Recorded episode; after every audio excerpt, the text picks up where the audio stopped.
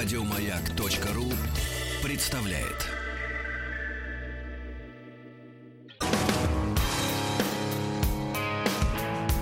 Сергей Стилавин и его друзья.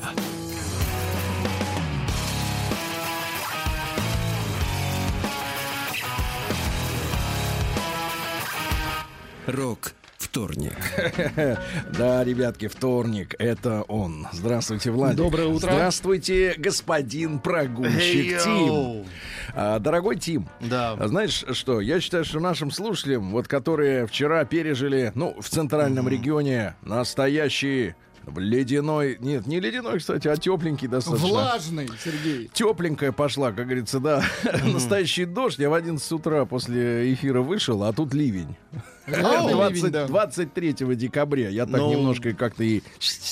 Так Такой весенний Могу сказать, что когда прилетел, облачки были очень толстые Облачки. и густые, Слушайте, и низкие. Тим, около пожалуйста, а вот как вот, вот смотрите, как вот я вчера читал вашу смс вы, кстати, перестали записывать голосовые послания. Это очень плохо. Нас Я вот, я вот вас прошу, вы когда в следующий раз, вот, а я считаю, это не за горами. Хорошо, нужно больше интонация. Да, нет, ваша интонация... За горами? И подача. ну, это было в прямом смысле в этот Да, раз, да. да, а я в моем смысле тоже. Да. Не за горами. Так вот, вы, пожалуйста, записывайте аудио, хорошо? Нам очень нравится, как вы на христианские форумы вот тут ездите, потому что людям хочется... Это же радио, Ну, чувак. христианский форум это только раз в год, а поездки для рождения это А часто. хотелось бы чаще бы, конечно, ваш форум. Хотелось бы чаще. Христианство в Ваш опасности. христианский Ну, форум хотел, хотелось бы чтобы чаще. я его Да. а, организовал, Слушайте, потому Тим, что все так было вот, бы вы вчера прислали писанину. Э, Писанина А. была следующего свойства, что вы устали кататься на лыжах.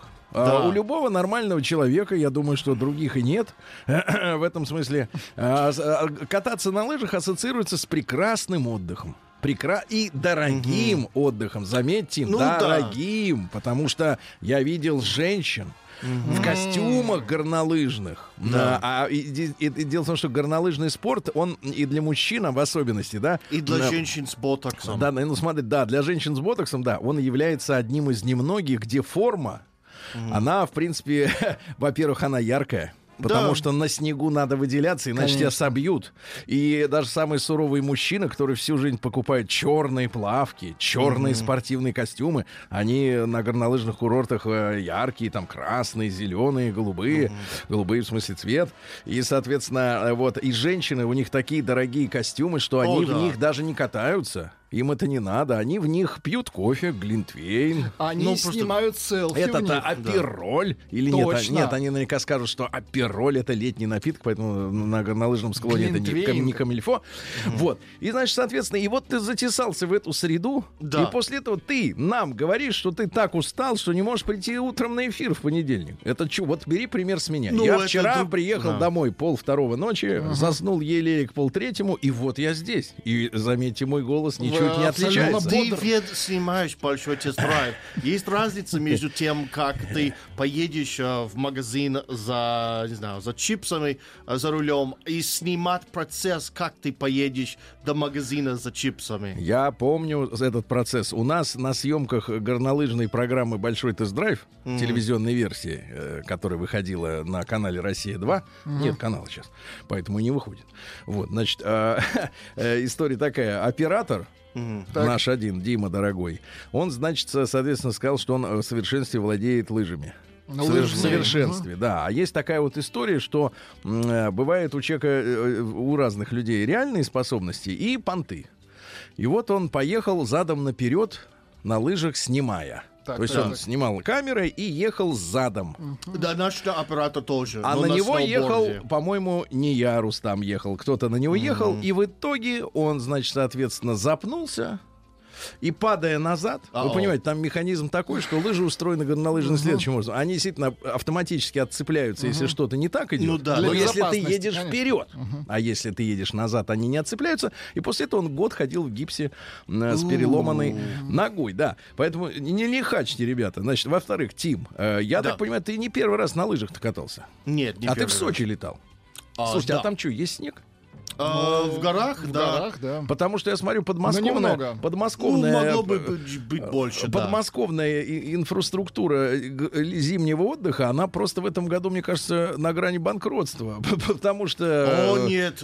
Нет, там подмосковная. много людей. Нет, Очень людей много, а было. здесь никого, потому что я буквально вот на днях э, проезжал по работе там мимо Сарачан, ну это километров 60 от Москвы, Снега там, нет. там горнолыжные всякие эти вот эти дела, да, и, и в общем-то не видел, людей не видел, вот, фонари горят ярко, но, соответственно, снега-то нет, и, все это проседает очень сильно. Ну вот, Тим, Да. так что ж вы делали-то там, вот, в Сочи?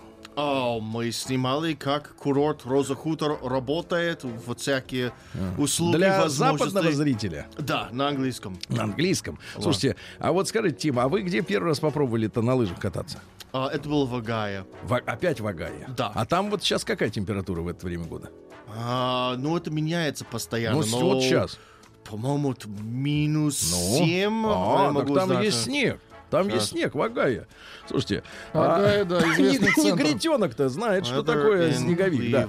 Слушайте, а, так сказать, ну и, ну и Тим, э, и... а- а- Компьютер говорит минус 4. Ага, скажите просто, Да. а вот, ну это Цельсия, я надеюсь. Да. Не Фаренгейт, так, значит, там бы все бы уже Ну, типа того, да. А, кстати, бывает по Фаренгейту минус 4? По-моему, Вот, хороший редко, вопрос. но можно, да. Да, да, да, в холодильниках, э, где мясо держат. Вот, скажите, пожалуйста, а вы, вы, а, горнолыжный спорт, я еще раз повторюсь, дорогая такая штуковина. А как это Ну вы? да, это вы, вы поэтому- нищий в Агае вот на лыжи Да, встали? поэтому я только позволил себе Так. один раз и Да. последний раз поесть в ресторане там. Поэтому был вечный вопрос, как тащить вещи из какой-нибудь пятерочки до номера и есть вкусно в номере, чтобы меньше денег тратить. А что вы в ресторане-то съели, дайте скажите. Стейк, картошку пюре и суп там-ям. Ну, за неплохо. полторашки. За полторашку. За полторашки? Да, это было очень дорого, но очень-очень классно. В кафе груша. А, груша, да, Груша, да, да. да, Когда-то, вот. слушайте, Но да, я да. могу сказать одно, что самое классное в том, что катаешься на лыжах, а потом спускаешься, и можно уже просто в футболке и джинсах гулять. Ну, кафе Прямо «Груша», так кстати, э, типичный пример э, бизнеса. Я не знаю, как в Америке с этим обстоят дела, но в России следующим образом, значит, именно с, конкретно с «Грушей» я был знаком и сейчас знаком, значит, с владельцами. А Они, э, м, значит, также, они начинали с того, что, э, э, значит, занимались э, перегонкой. И у них замечательные всякие вот эти вот, э, да, да, да, да. А потом им предложили в аренду, значит, взять вот э, эту самую грушу. Они ее раскрутили. Вот, а потом э, хозяева курорта сказали, «А теперь мы повышаем арендную плату раз в 5 или в 10, не помню во сколько раз. что они? Это образно, не надо придираться к цифрам. Вот, и они были вынуждены отдать бизнес раскрученный другим людям, которые такую аренду могут. Вот это, вот, к сожалению, вот лицо нашего э, бизнеса в целом иногда оно так проявляется, что э, дают э, подняться, э, сделать имя, а потом, так сказать, так сказать, тех, которые, э, Наказывают. тех, которые не наказывают, а говорят, а теперь идите в сторону. Вот это, конечно, негатив. Негатив.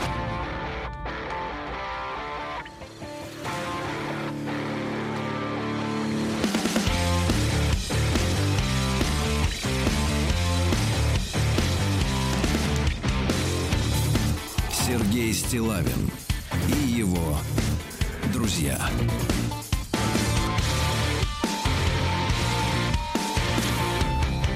Рок вторник. Слушайте, попался мне на глаза текст женский. Мы давно с вами этого, этой бодяги не читали. А, То есть это с точки зрения как бы даже юмора. А, Вот. а, Мне попал, и вот сразу опытный глаз э, чтеца выхватывает из страницы самую главную фразу. А, Не на первой странице придется потерпеть, друзья мои, но фраза такая. Один раз он словил белку на вечеринке. А что это, статья? А, Это не статья, это вот из серии, когда женщины делятся друг с другом рассказами о своей тяжелой, жизни, ага. тяжелой жизни. Давайте послушаем, как им тяжело-то, родимым. Это тебе не стейк с пюрешкой за полтора, за полтораху.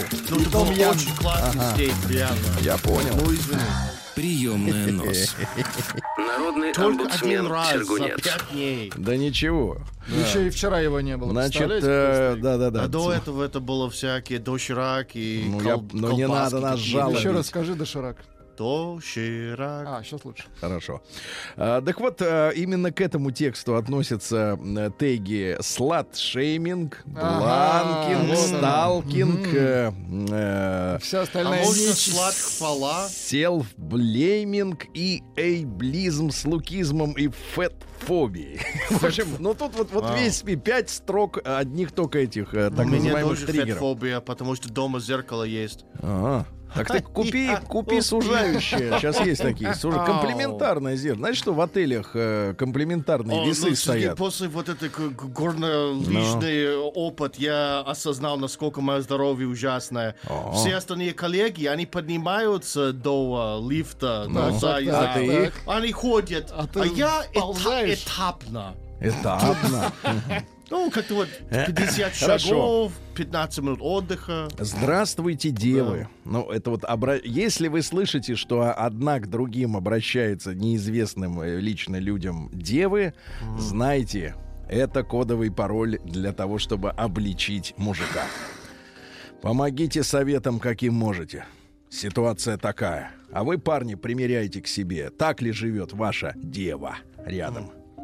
Встречалась с парнем, любила, не изменяла, ждала из армии. Зацепил меня сразу и сильно. Очень хорошо. Зацепил. Предстал таким харизматичным, сильным, уверенным, хотел свой бизнес. Но это значит в уши налил ей Ну, про то, что армию, да? про то, что хочет бизнес. Звоночки появились. Нехорошие звоночки. Еще до его ухода в армию Так, из так, так. «Зачем мне тебя бить, если ты будешь себя хорошо вести?» Логично, правильно? Да. А то есть она его спрашивает, ты меня бить будешь? Нет, Ну, или если- так, или так, папаша, бить будете?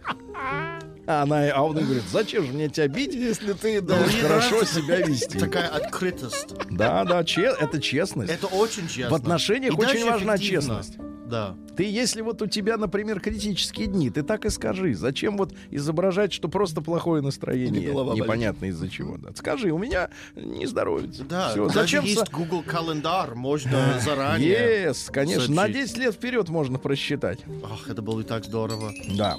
Чем думала в тот момент, продолжая общаться, не знаю. Ну, то есть э, узнать должны девы. Дальше больше. У меня не стало мамы. Отец живет с другой семьей, и по факту я осталась одна с 75-летней бабушкой в 21 год. Вот это неплохо. Конечно, да, не везет. В этот день он, естественно, ко мне приехал, утешал, успокаивал, но между всем этим, представьте себе событие, и вдруг, между всем этим была фраза «Ты теперь завидная невеста со своей квартирой». И все. После этого он уехал служить. Служить и защищать, написано на ваших полицейских машинах. Но здесь другая история. Находясь в таком смятении после потери близкого человека, я нуждалась в поддержке. И я пообещала ждать. Не знаю, что там было у него на службе. Ну, вы видели, что бывает на службе На службе, обычно. м, на службе обычно бывает. хочется спать очень сильно. Больше других желаний Сначала по большому поесть, счету нет. потом да. спать. Мгм. Но в меня при любой ссоре летели фразы, что я ненормальная, я м- ну, нутая, сумасшедшая и далее в таком роде. Или просто начинал игнорировать сообщения, а после, как ни в чем не бывало, писал, что скучает, любит и что я самая лучшая. И я верил, говорил, чтобы я не ела слишком много, ибо ему жирные девочки не нравятся. Нет, не так. Жирные девочки не нравятся. Не очень. да. Часто спрашивал про мою квартиру, сдаю, сдаю ли я ее, за сколько. Гнал на работу, зная, что я учусь в медицинском и что учеба достаточно сложная, а однажды, видимо, чтобы сделать побольнее, написал, что я ему не нужна и что он общается с другой. Из-за таких стрессов я ушла в академический отпуск, потому что уже не справлялась с нагрузкой в ВУЗе. Потом он вернулся, и мы помирились. Первым делом после дембеля он, пьяный, избил мою сестру за непослушание. Вау. Это я узнала лично от него. А, смотри, я избил твою сестру за непослушание. Нет, э, чья сестра твоя? Я ее только что избил. Вот Так вот. Забирай. После поселился у меня. Приезж- Приезжал вечером. Жестянка. Приезжал вечером. Ну, а это жизнь. Так живут люди. Надо, вы знаете, не по, знаете, не по фильмам надо судить о жизни людей, а вот по таким письмам. Да, То да, да. Я могу, кстати. бьет, значит, я могу, любит, кстати, значит, он полюбил и, сестру. И Федору Ну да, Сергеевичу. семью Он любить. полюбил Да, да. сестру. И, и Федору Сергеевичу дать это письмо Да. для того, чтобы он снял э, наконец. Э, Третью вот, э, часть прибытия Нет. из армии. И сразу вторжение. А, так вот, да-да-да, в квартиру, я имею в виду. А, вот, а, боюсь представить, какая будет третья часть. Да, а потом выселение. Выселение, да-да-да. А, приезжал, он же будет в роли инопланетянина. Не, он будет рефери. Да, приезжал вечером, его надо было обязательно встречать, подносить ему еду и чай. Подносить. Подносить, да-да, то есть с удовольствием, то есть мордашку скроить. Мордашку скроить, да. мордашку скроить, что рада, а не просто там, на, жри. Сам в дом продукты не приносил, по дому не помогал и не работал на тот момент. А откуда он приезжал тогда вечером-то? Непонятно. Когда в первый раз зашел, оглядел всю квартиру, сколько комнат, какой ремонт, как Сколько человек, штукатурка. кого бить в следующий раз. Где бить? И чем? Предложил сделать из моей второй квартиры хостел и делить деньги пополам, на что от меня последовал отказ. Далее все-таки устроился продавать машины, чем до сих пор он и занимается. Парни из автосалонов, не про вас? А? Да, там много такого, значит, э, таких красавцев. Э, Так вот, иногда он прям а, был ангелом во плоти. Плоть, это в хорошем смысле. Э, При Есть условии... плохой смысл. Ангел тоже в хорошем смысле. Да, при условии, что ему никто не перечит. Но кое-что поменялось. Теперь при любых скандалах меня или блокировали, или угрожали разбить лицо. Блокировали. блокировали это как? В смысле? Ты не знаешь при- приемы блокировки? Как блокировать женщину? Ну, естественно, Не в- телефоне. в единоборстве. А, есть какая-то Веревка, кнопка я там понимаю. в правом верхнем угле. Да, в да, в правом верхнем угле. Да. Я обвиняла себя, что я не такая, что я виноват в таком отношении сама, что мне надо было промолчать, и тогда все было бы хорошо. Но она не пишет, что она не молчала. Нет информации, что она вякала-то. Прожил он у меня недолго. Вернулась бабушка. Откуда Ага. спрашивается? И он Из армии благополучно, вернулась бабушка. и он благополучно уехал. Друзья мои, ну э, о том, как он словил белку на вечеринке, это уже уж завтра с новыми, так сказать, силами. Корреспонденции круглосуточно. Адрес стилавинсобакабк.ру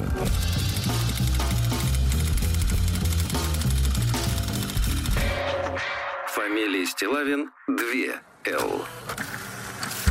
День дяди Бастилии пустую прошел. 80 лет со дня рождения. Ух ты, а ей уж 80.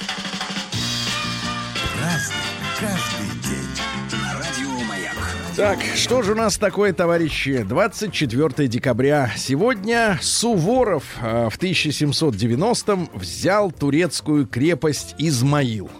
А теперь вы должны представить, где это. Потому что вот э, сейчас думаешь, там где-то Турция, Измаил.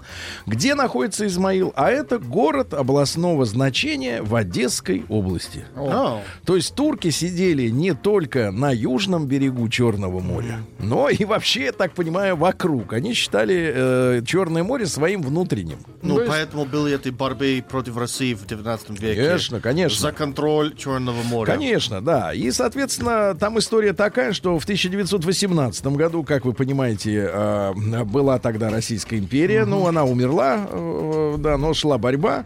А Румынские войска были введены в- на эти земли. И на самом деле, ребятушки, э, э, значит, э, в 1944 году только, в 1944 году, в августе, наши советские войска смогли вернуть Измаил. Потому что очень много территорий, вот сейчас вот поляки опять возбухают, ваши эти самые предки. То есть, вернее, по- пошедшие по другой э, э, Польские. ветви развития. Польские Да. предки. Мы взяли Щас- Черное море. А, не, не, они все возбухают на тему, э, значит, этого э, э, Великой Отечественной. Молотова Риббентропа, вот этих всех Ага. договоренностей. Что на самом деле сделал-то Сталин? Ну, если по, по уму сказать. Когда Российская империя, значит, развалилась, ну, ее развалили со всех сторон и изнутри, и снаружи помогали ребята, как из СССР, мне кажется, произошло. Ну, Вот, а э, все, те, кто жили по окраинам, начали откусывать территории. И вот те самые западная, так называемая Беларусь и западная Украина, и как раз вот а, а, м, юг, там, где Молдов, Молдавия, Да. э, там румыни, кус- румыны Кусанули. кусанули, да-да-да. И наши, поставив ультиматум только к сороковому году, опять же, румын вынудили, э, помните, с позором бежать, они там оставили 100 автомобилей, миллион винтовок, там пушки оставили, да, и убежали. Вот. А, и, и что сделал Сталин-то, по большому счету? Он договорился о том, что территории, которые с- абсолютно по понятиям и по всем делам незаконно откушены были после революции, русской революции, соответственно, возвращаются обратно. В чем тут, собственно говоря, прикол-то? Я вот не понимаю, о чем тут, собственно говоря, спорить-то, какие, какой Сталин был агрессор. Вот в этом смысле я вообще не понимаю. Значит, сегодня Никонов день также. Э, ну, говорили предки... Прекрасная камера. Да, Никон, не надо, это другой совершенно человек. Э, Да, Влад. да. Дело в том, что люди, люди верили, что святой Никон может даровать успокоение любой душе.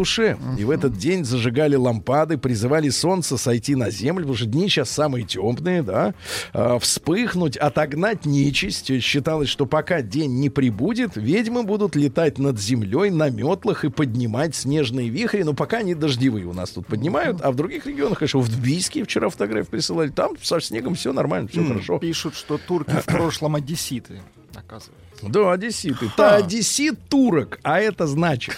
Да, давайте, включайте шарманку. Праздник каждый день. На радио Маяк. А В 1167-м родился английский король Иоанн Безземельный. Лендлес.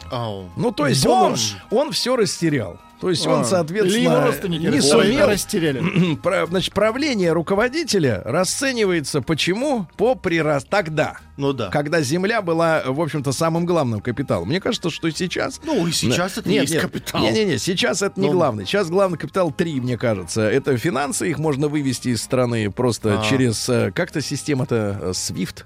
Да, Свет. Да, второе, мне кажется, это ресурсы энергетические. Ну, то есть нефть, газ, электроэнергия. Но Э, все равно, и- где эта энергия находится? Под землей. и, и э, чистая вода. Вот, мне кажется, сейчас мы в такой... с- А тогда, конечно, земля, тогда не было ни электричества, извините меня, ни нефти не было, ничего не было. Одна земля была. Только земля с животными. Земля с животными и с людьми, Которые которые могли, можно было есть, да. которых можно было стричь, э, чтобы они кормили короля. Ну и, соответственно, не прирастил ничем. Э, Территорию, наоборот, потерял. Он, кстати, под- подписал ту самую великую хартию вольностей, э, которую вынудили местные олигархи его подписать. А С тех пор вот эта легенда ходит, да, что якобы английский монарх, он безвольный, у него нет никаких Ну, он рычагов правления. да. Да, на самом деле, мне кажется, все это, так сказать, ч- чисто для публики, потому что королева, мне кажется, одна из тех людей се- сегодня на земле, которые все-таки принимают очень важные решения. Вот. Ну а Хартия что? Что король, э, он как бы не имеет права вообще ни Клоун. во что вмешиваться, якобы, да. Ну и так далее. В 1526 году в Веслингене составлена грамота, которой император Карл V признал Лифляндию. Ну, сейчас э, трудно сказать, как это в границах выглядит, но это Прибалтика. А, Вот, частью Священной Римской империи. А, Вот, э, то есть они входили в, в тот регион. А в 1760 году указом императрицы Елизаветы Петровны помещикам предоставлено право ссылать провинившихся крестьян в Сибирь а, с зачетом казной сосланных за рекрут. Ну, то есть, типа, они в армию ушли, на самом деле уехали далеко. Но поэтому на- у наших сибиряков особый характер, закаленный. Они Потому что это крепкие ребята. А вообще, и на самом деле, вот, например, к примеру, Владик, я вот тебе на Так, будущее давайте. говорю, не садись с сибиряками так вот опрометчиво пить. У меня А, папа Они, сибиряк. э, нет. Как Папа папа? сибиряк у меня. То есть вы наполовину. Наполовину. Так вот вам половину можно только. Я только половину половину. Да. в В Сочи один из наших Они очень дронов крепкие. утонул в море, и сибиряк... Сибиряк да- утонул? Да, утонул. он, не- он, э, как сказать, доплыл до дна и Так. взял упавший дрон обратно для нас. Из-под воды. Да. Вот сейчас. Сейчас, Погоди, а да. сколько там вода температура? Я не знаю, тоже, по-моему, 14, если в воздухе тоже. не- А он 15. в гидрокостюме? Нет, в Голый? Трусах. гидротрусах, Сергей. Сибиряк. Нет, просто вот наш, а, как наш режиссер, это был его личный дрон, сразу потерял под водой. Он снял одежду, постарался вот э, взять, не смог. А сибиряк смотрел Как и сказал... сибиряка? Я, я не был, я защищал А, наши мамин вещи при сибиряк этом. зовут. И он сказал, Эй, ребята, я из Сибири, я вам все покажу. Он И что, не трезв был, что ли? Может быть. И он... Послушайте, а дрон-то завелся? А, Или он не нет, герметичный? э, Морской воды. Сейчас он обращается с компанией DJI, а, потому Это что не реклама. а, он первый раз, э, это антиреклама, потому что он включил, дрон поднимался, делал поворот 45 градусов налево и просто Упал в море. покончил с собой. Дрон покончил с собой, да. Вот. А в 1761 году Михаил Богданович Барклай де Толли, наш герой, полный кавалер Георгиевский, полный георгиевский кавалер, полководец, естественно, да, вы все понимаете, несмотря на такую фамилию, Барклай де Толли, да, он родился э, в имении Памушис, это близ города Шауляй, Тогда он назывался Шавли. Это у нас, соответственно, Рига, да, и Латвия. Вот. э, Ну что же, в Бородинском сражении он командовал правым крылом и центром наших войск. Э, Большое личное мужество проявлял. И очевидцы утверждают, что генерал Барклай, которого в народе, поскольку люди были, ну, это не их надо простить, э, не то чтобы безграмотные, а у людей всегда есть, когда непонятное слово, они его начинают рифмовать с каким-нибудь понятным. То есть он, например, был Барклай де Толли, у него была кличка в народе Болтай да и только. Но это совершенно не имеет никакого отношения к тому, как он на самом деле э, командовал. Так вот, э, говорят, что он намеренно подставлял под огонь врага, э, значит, свои силы. Вот, но до Бородина его войска отказывались приветствовать Барклая. Они считали его главным виновником вообще поражений. Но в день битвы под ним было убито и ранено, то есть выведено из строя пять лошадей. Пять, представляете? Э, Вот, и тем не менее он продолжал упрямо отстаивать необходимость э, отступать. То есть он, от- э, он говорил о том, что мы должны сдать Бородино, а потом и, соответственно, Москву ослабить, затащить французов внутрь. Тут они, соответственно, начнется у них разврат, и мы тут их и хлопнем. Э, И вот. так получилось. И так и получилось, конечно, он был прав, стратегически прав. В 1798-м Адам Мицкевич, ваш польский поэт, вот смотрите, сегодня польский день, да? Polish Day, он маяк радио. Вы на польском будете All читать? Poland, Я- all the time, Radio Маяк. Будьте любезны, на польском, Давайте, а вы пожалуйста. знаете какое-нибудь слово по- по-польски? Ну, мова. Это мова Потом это украинская. языка. Не, это тоже польское. Это откуда все это? Ну, а вот откуда все это. Вот. Так там ничего своего нет, получается. Поэтому много чего украинского, которое Ага. отличается от русского, это все польский язык. А, так они интервенцию проявили лингвистическую. Может быть. Фактически, да. Вот давайте польские стихи. Давайте. Как ты бесхитростно. Вы знаете, когда в женщине нет вот этого, да, вот как бы что-нибудь там... э, э, да. Ну, что-нибудь, да. Э, Как ты бесхитростно, ни в речи, ни во взоре, нет фальши. Ты сердца влечешь не красотой, но каждому милы твой голос, облик твой, царицей ты глядишь в пастушеском уборе. Понимаете, когда у женщины есть личность. Он об этом пишет, а не просто смазливая личка, надутая силиконом. Пастушеский убор — это шапка. Это значит, когда по-простому одета, а не в этом, А. не, не в как его, не в Жан-Франко Ферре. Без О. козырки. Ага.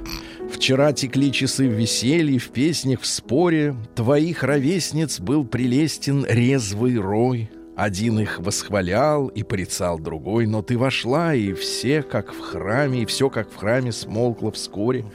Не так ли на балу, когда оркестр гремел, и буйно все неслось и мчалось в шумном зале, внезапно танца вихрь застыл и онемел, и стихла музыка, и гости замолчали, и лишь поэт сказал, то ангел пролетел, его почтили все, не все его узнали. Ну, Понимаете, вот, складно так, вот как входит женщина, которая, понимаете, пользуется заслуженным уважением Ну, у мужчин. Типа как Алла Пугачева, например.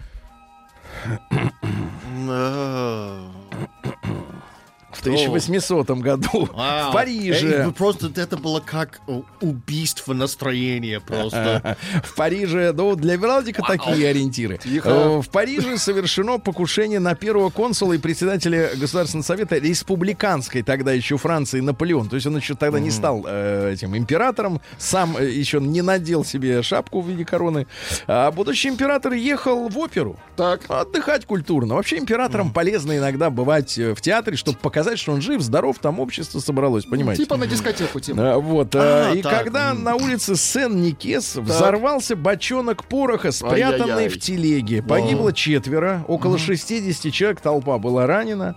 Но э, не поступи- совершенно не пострадал сам Наполеон. Э, В каторжные тюрьмы бросили соучастников, а непосредственно значит, руководил подрывом э, роялист э, Рене Луи де Сен-Жерарден.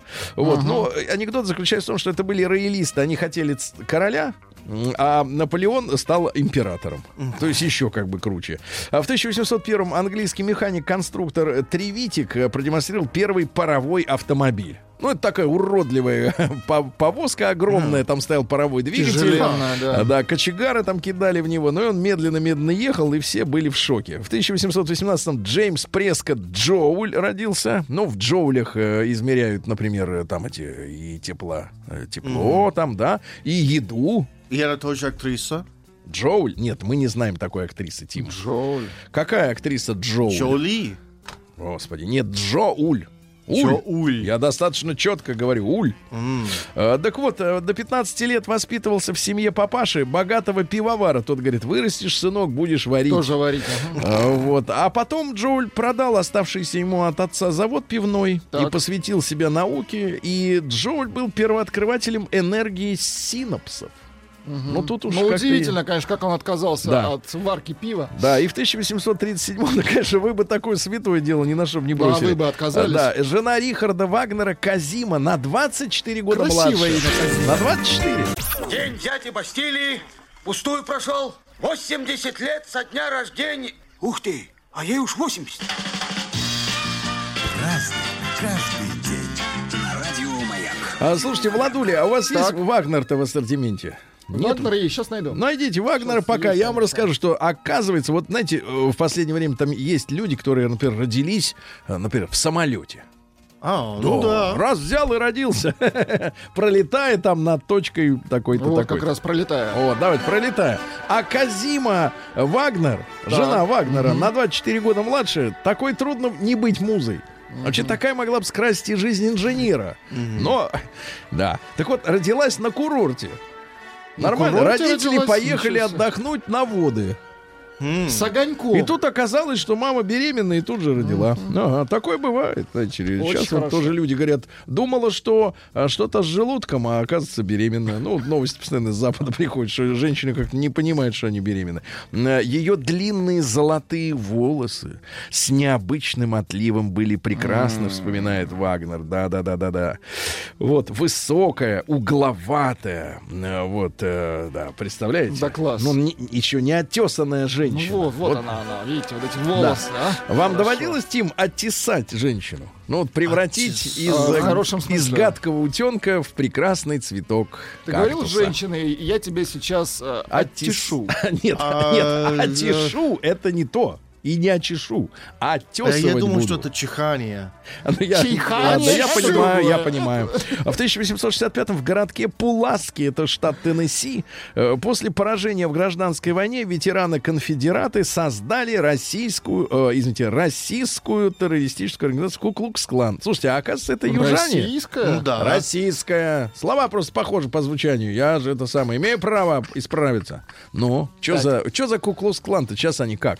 Ну, Это надо театральный- было, они хотели терроризировать африканцев и несогласных на юге, но через некоторые поколения их э, инерция Ну, закончилась. понятно, инерция у них закончилась. Да, деньги у них закончились.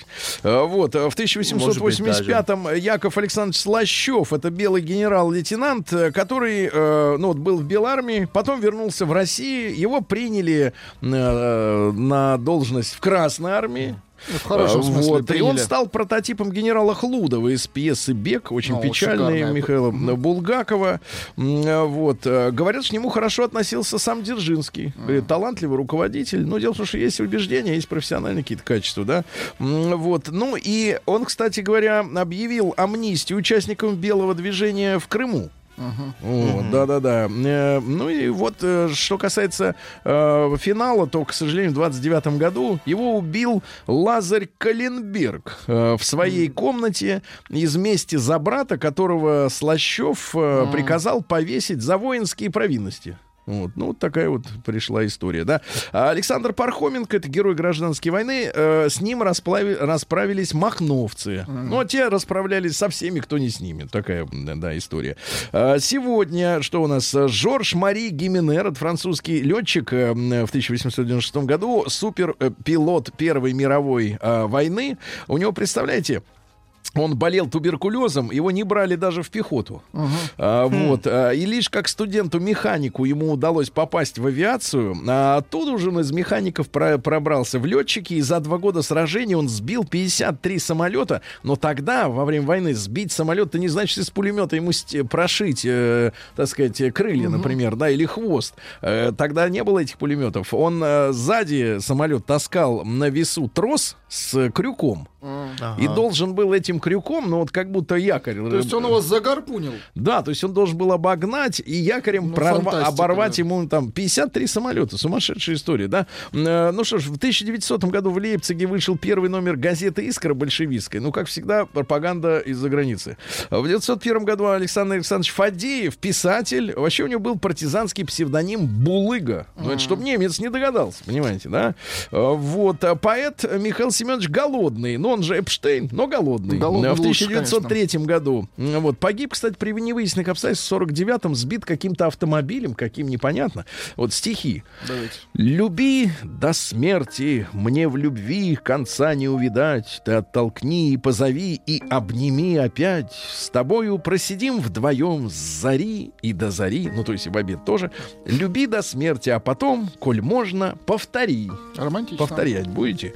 Да. Значит, что у нас еще интересного? Эрнст Теодорович Кренкель, ну, знаменитый полярник, радист, который с льдины передавал сообщения. У нас все нормально, высылайте помощь. Да, да, да, да, да. В 1905-м э, Говард э, Роберт Хьюз, один из самых богатых людей Америки, ну, про него снят фильм, Ну, там да. Ди Каприо в главной роли, да? Да. А, Джеймс Странный Хедли человек. Чейз, английский писатель, автор детективов, у него все действия в Америке, но он там никогда не был, все черпал из путеводителей. Вау. Да, да, да, вот интересно. А, женщины рабы настроения, говорил Хедли Чейз. Или, например, а, э, закон, сталкиваясь с миллионерами, становится удивительно покладистым. А, Вот, ну что у нас сегодня? э, В 1917 году Владимир Ильич Ленин подписал декрет о признании женщин людьми. Ну, вот такой был спорный вопрос до революции. А, А он, он а реш- Владимир Ильич раз и, так сказать, и очень все. хорошо. А Ава Гарднер, американская киноактриса, родилась красивая, да, достаточно. В 42 году приказ вышел наркомпроса, м, ну, это Министерство образования, об обязательном употреблении буквы «ё» с двумя точками. То есть Правильно. обязательно пишите Раньше «ё». была только одна точка. Э. Да-да-да. Лемми Килл Да Мистер. вы что? Да, в 45-м. Лемми. Ну, со- заслушаем хорошо песню. Заслушаем, надо обязательно. Надо. В 46 году Яна Керман, голландский тоже гитарист. Есть у нас. Да, фокус группа. Троянский Ну что же, один из самых э, таких э, маститых и профессиональных, э, замечательных журналистов-международников Владимир Петрович Кондратьев родился сегодня в 47 году.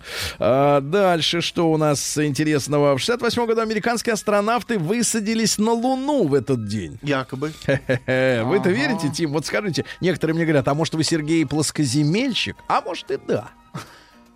Шутка. А вот, а скажите, какое ваше главное доказательство, что их там не было? Тим. А, доказательств их там не было. Да, Э, что их там нет? Доказательств. Вот главное Но доказательство. И, наконец, будет а, российский китайский полет на Луну. И мы там посмотрим, да, посмотрим. Значит, сегодня Рики Мартин родился, который совершил каминг-аут. Ага. А Виктора Николаевича э, тоже, я бы сказал, Диму Билана-то поздравим. Поздравляем его Поздравляем тоже. да, его. И сегодня Фидель Кастро бросил курить. Сообщение 85-м. для вас, Сергей. Курить, да. Шауляй — это Литва. Так. Про Джоуля набулькал, нацеплял про самолеты, набрехал про Барклая. Ну а победило сообщение «Свистун».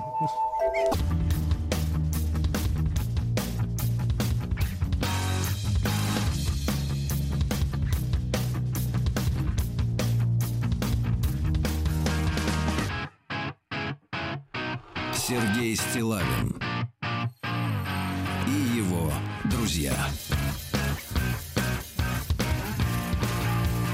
Рок вторник. Друзья мои, сегодня с нами Тим. Он отдохнул, похорошел, загорел э, в Сочи. чуть-чуть, А Там он на, на набережной караулил вещи, непонятно от кого, ведь ты дома, в России. А, пока сибиряк нырял в 14-градусное Черное море за упавшим дроном телесъемочной группы. Тим, ну у тебя супер насыщенная жизнь. Я не понимаю, зачем ты вообще дома ночуешь? Я тоже не понимаю. Нечего тебе там делать, там нет впечатлений. Да. Можно делать кроватку здесь. Кроватку сделаем тебе, оформим. И одеялку притараним. У, здорово. Зона 55.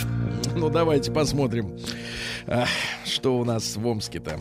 Сегодня, сегодня не очень толстая папка. Может быть, наладилось Может, что-то? к лучшему, да. Да, да, да. В Омске снег с дорог убрали под ноги пешеходам. Давайте так, или идем, или едем. Что важнее? Надо выбирать. Ну, это выбор непростой, я понимаю, коммунальщиков.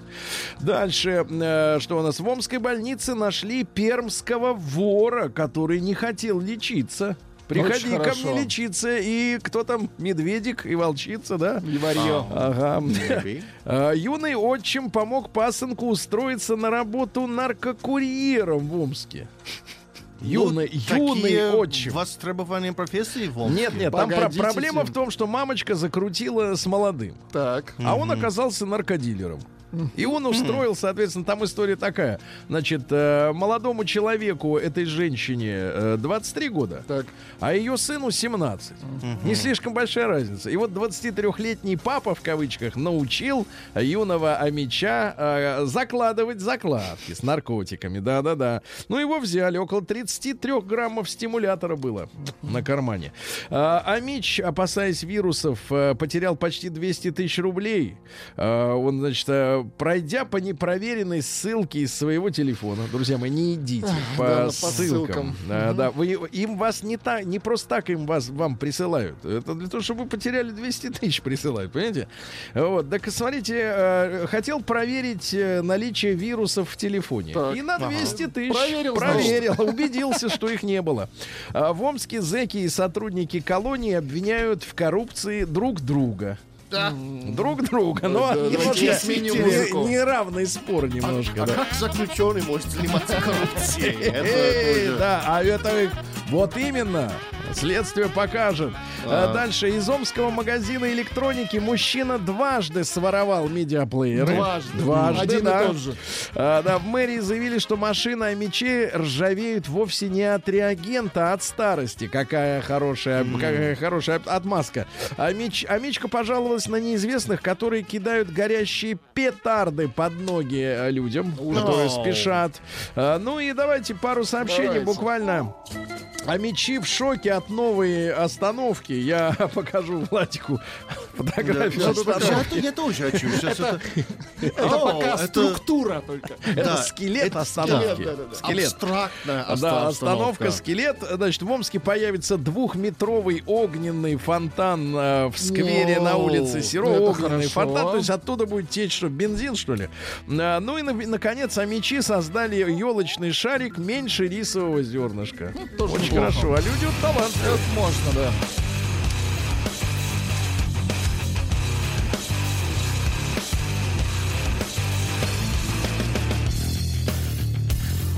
Сергей Стилавин и его друзья.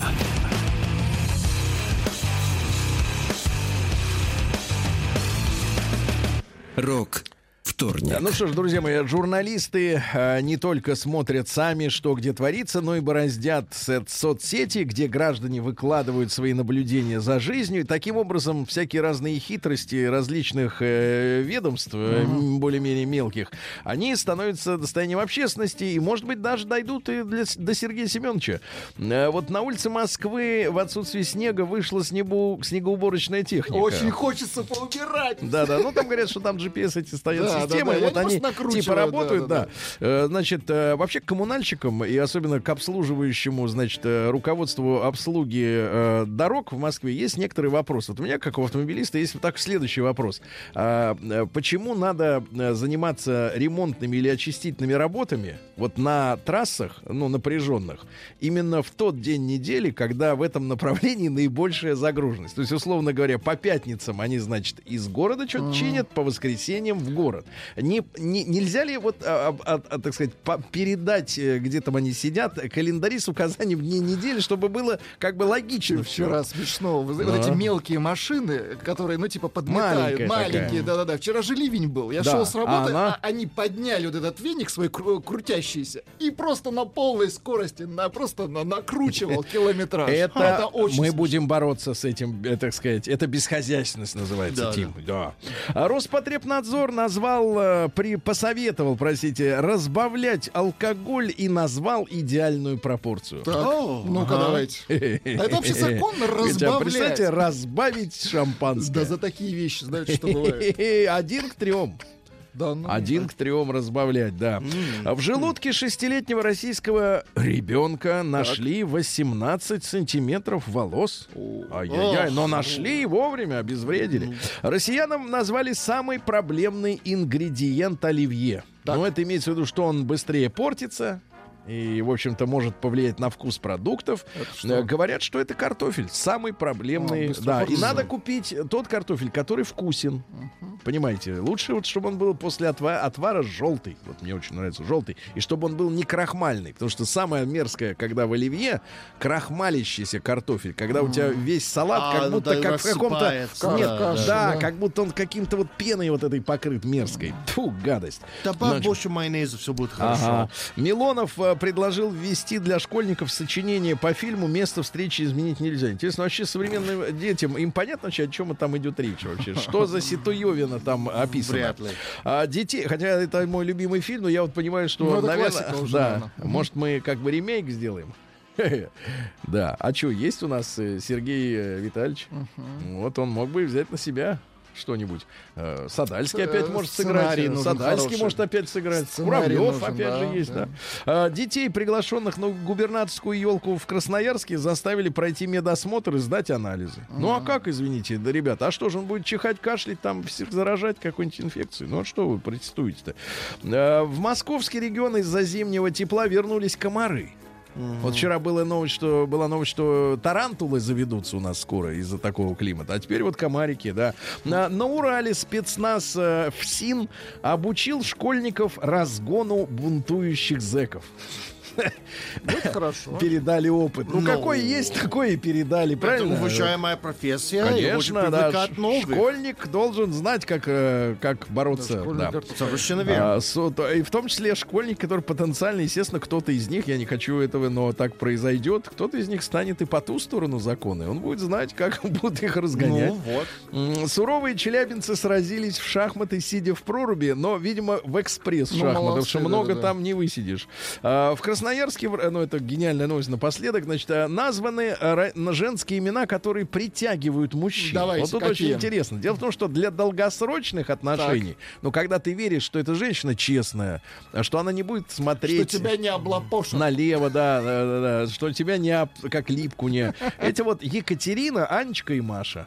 Катя, Аня, Маша. Вот Так. они самые честные. Они долговечные. А вот а, те женщины, которые, значит, легкодоступные, Так. девчонки. И, кстати, родители на заметку, те, кто выдумывают имена своим детям, хотя я понимаю, сейчас фантазеров. Слушайте, я вчера читал заметку, что в сети затравили, такой заголовок был, певицу Нюшу.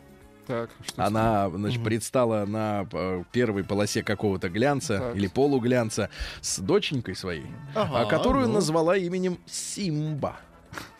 Да. А люди Ну. как бы вот они как бы злые, они не поняли прикола. А то есть не прикола, они вообще не поняли мать. Э, вот дочь Симба. Это какое-то прозвище или фактическое имя, Это имя. Нет, а, Ну. тут контраст некоторый просто с самим именем ласковым Нюша. Нюша, Нюрочка, Нюша Аня, да. Ну, Симба нормальная, да. Нюша и Симба, вот семья. Да, ну и Время хорошо. есть Так вот поменять. на тему легкодоступных, Владик. давайте. Анжела, Ангелина и Маргарита. Смотрите, Ларисы А, нет. Митрофановой на заметку, да? Прекратите. Ну и, наконец, в- просто гениальная новость. Можно в тишине, Владик? Конечно. Чтобы сразу после этого к науке. Потому что это наше, это наше достижение из. Красноярска. Э, Сообщает э, Дания Пух. Двоеточие. Это Пух. человека. Дания Пух. В Красноярске врачи сделали таракану аборт. Таракану, чтобы спасти его. И жизнь. Это в науку и жизнь надо было. Да ладно, это, это новости без, без времени, без срока, да. Э, В Швейцарии создали миниатюрного робота-жука. Поздравляем. Тут не отличишь уже, да. Э, Врачи объяснили опасность манной каши. Во-первых, А, да. манная, манная крупа разваривается, Ага. и в ней нет почти никаких витаминов. Полезных. Ну, вообще никаких витаминов. Поясняется, что там, наоборот, присутствует фитиновая кислота. А это что такое? Фитиновая. Фатина Она- это женщина, которая работает в магазине на Минуточку, не надо. Не надо. Фитиновая кислота. Фаина, фаина, фаина, фаина. Вы перепутали. Так вот, усложняет, усложняет усвоение организмом магния, цинка, железа, э, усиливает, наоборот, отток кальция. Знаете, как отток Ну, в общем, в ней ничего нет. А и у человека развивается от манной каши кариес и остеопороз, то есть знаешь, кости. что, что в ней есть? Кости 60 хрупкие. рублей за пачку. Пачка используется долго. И это очень вкусно. Очень вкусно. Больше сахара сыпь. Значит, Я лев- сыплю соль, потому что польские предки. Сыль, с- соль. Значит, Да. левши-боксеры чаще побеждают. Ну, просто про- правши не ожидают, с какой стороны прилетит. Это все понятно. Позитивное настроение повышает производительность Очень труда. хорошо. Не надо человеку Не под- надо подходить и говорить, настроение. там, соберись, тряпка и прочее. Это никого не мобилизует. Э, Значит, онколог рассказал, сколько надо совершать в месяц актов, Так, чтобы избежать проблем с простатой, Владик. Это месяц, важно. давайте, в месяц. давайте. 21. 21. 21. Не теперь, потянем. теперь включу счетчик. Не, давайте так, не потянем. Да не за всех, нет, не решайте. Включу счетчик. Молодежь тупеет, а это официальные Так. данные. Мы вот говорим, молодежь тупая. Да, тупая, она тупеет из-за повышения процентного содержания СО2, то есть углекислого газа в атмосфере. И говорят, что уже к концу нынешнего века из-за обилия СО2 в 50, на 50% То есть снизится. из-за климата тупеем. Да, тупеет из-за климата. А климату не нужны умные. Э, Вегетарианцы страдают от похмелья сильнее.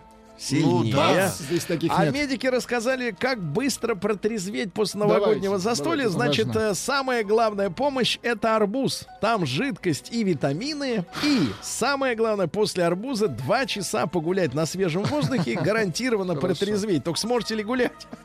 Или будете Ну, лежать? Проползти на свежем А, воздухе. роботы будущего смогут обучаться сами чему угодно, и чему захотят. А, И уже научились делать хот-доги не хуже, чем люди. Хот-доги, да. Ну и, наконец, просто гениальная новость. В. Австралии у крокодилов обнаружена способность бегать галопом.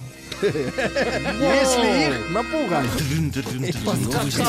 капитализма.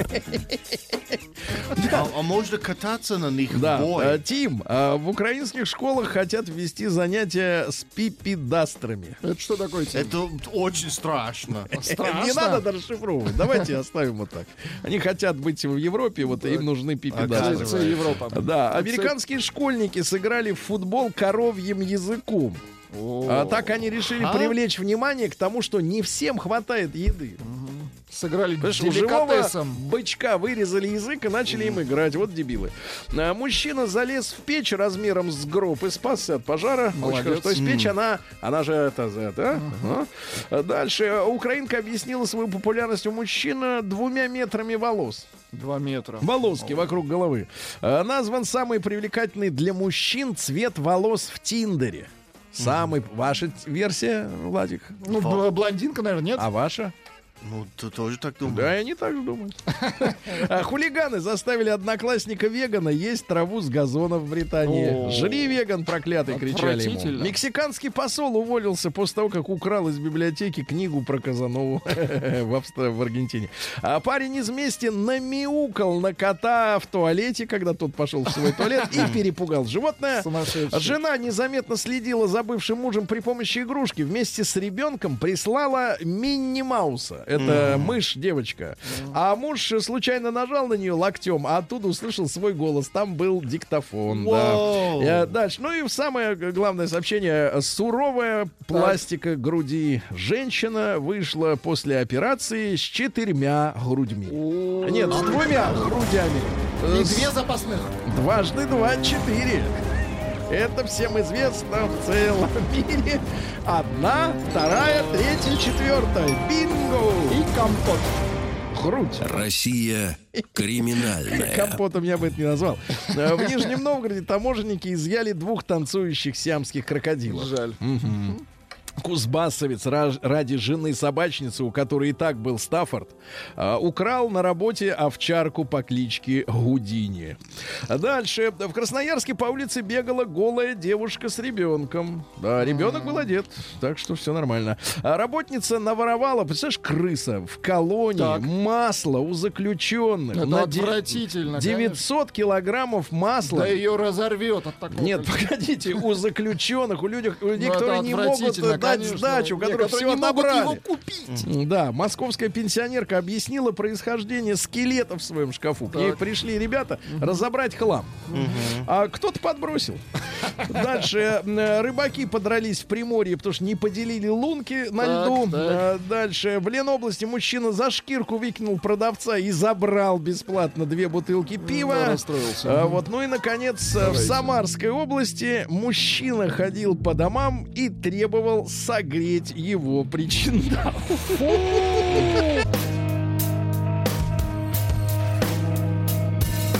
Сергей Стилавин и его друзья.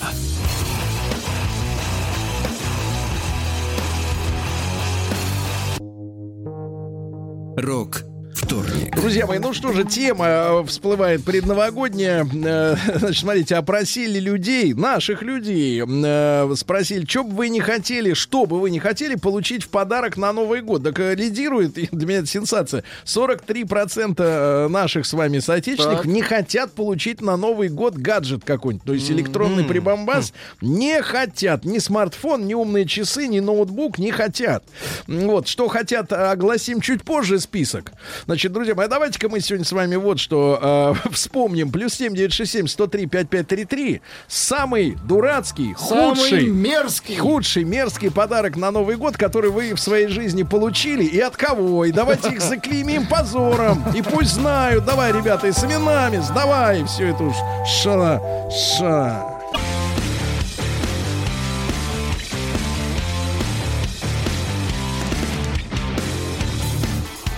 Сергей Стилавин и его друзья.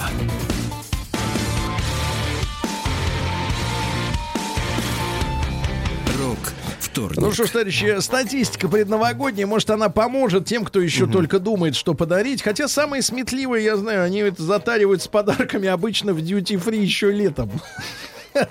Да, так что деньги же потрачены э, на подарки. Но, тем не менее, 43% не хотят получить никакой гаджет. Никакие наушники, никакие вот эти все. Это все не нужно. Не хотят. Ни мужики, ни женщины не хотят в большинстве своем. Значит, что хотят? Это на заметку людям. Значит, я удивлен.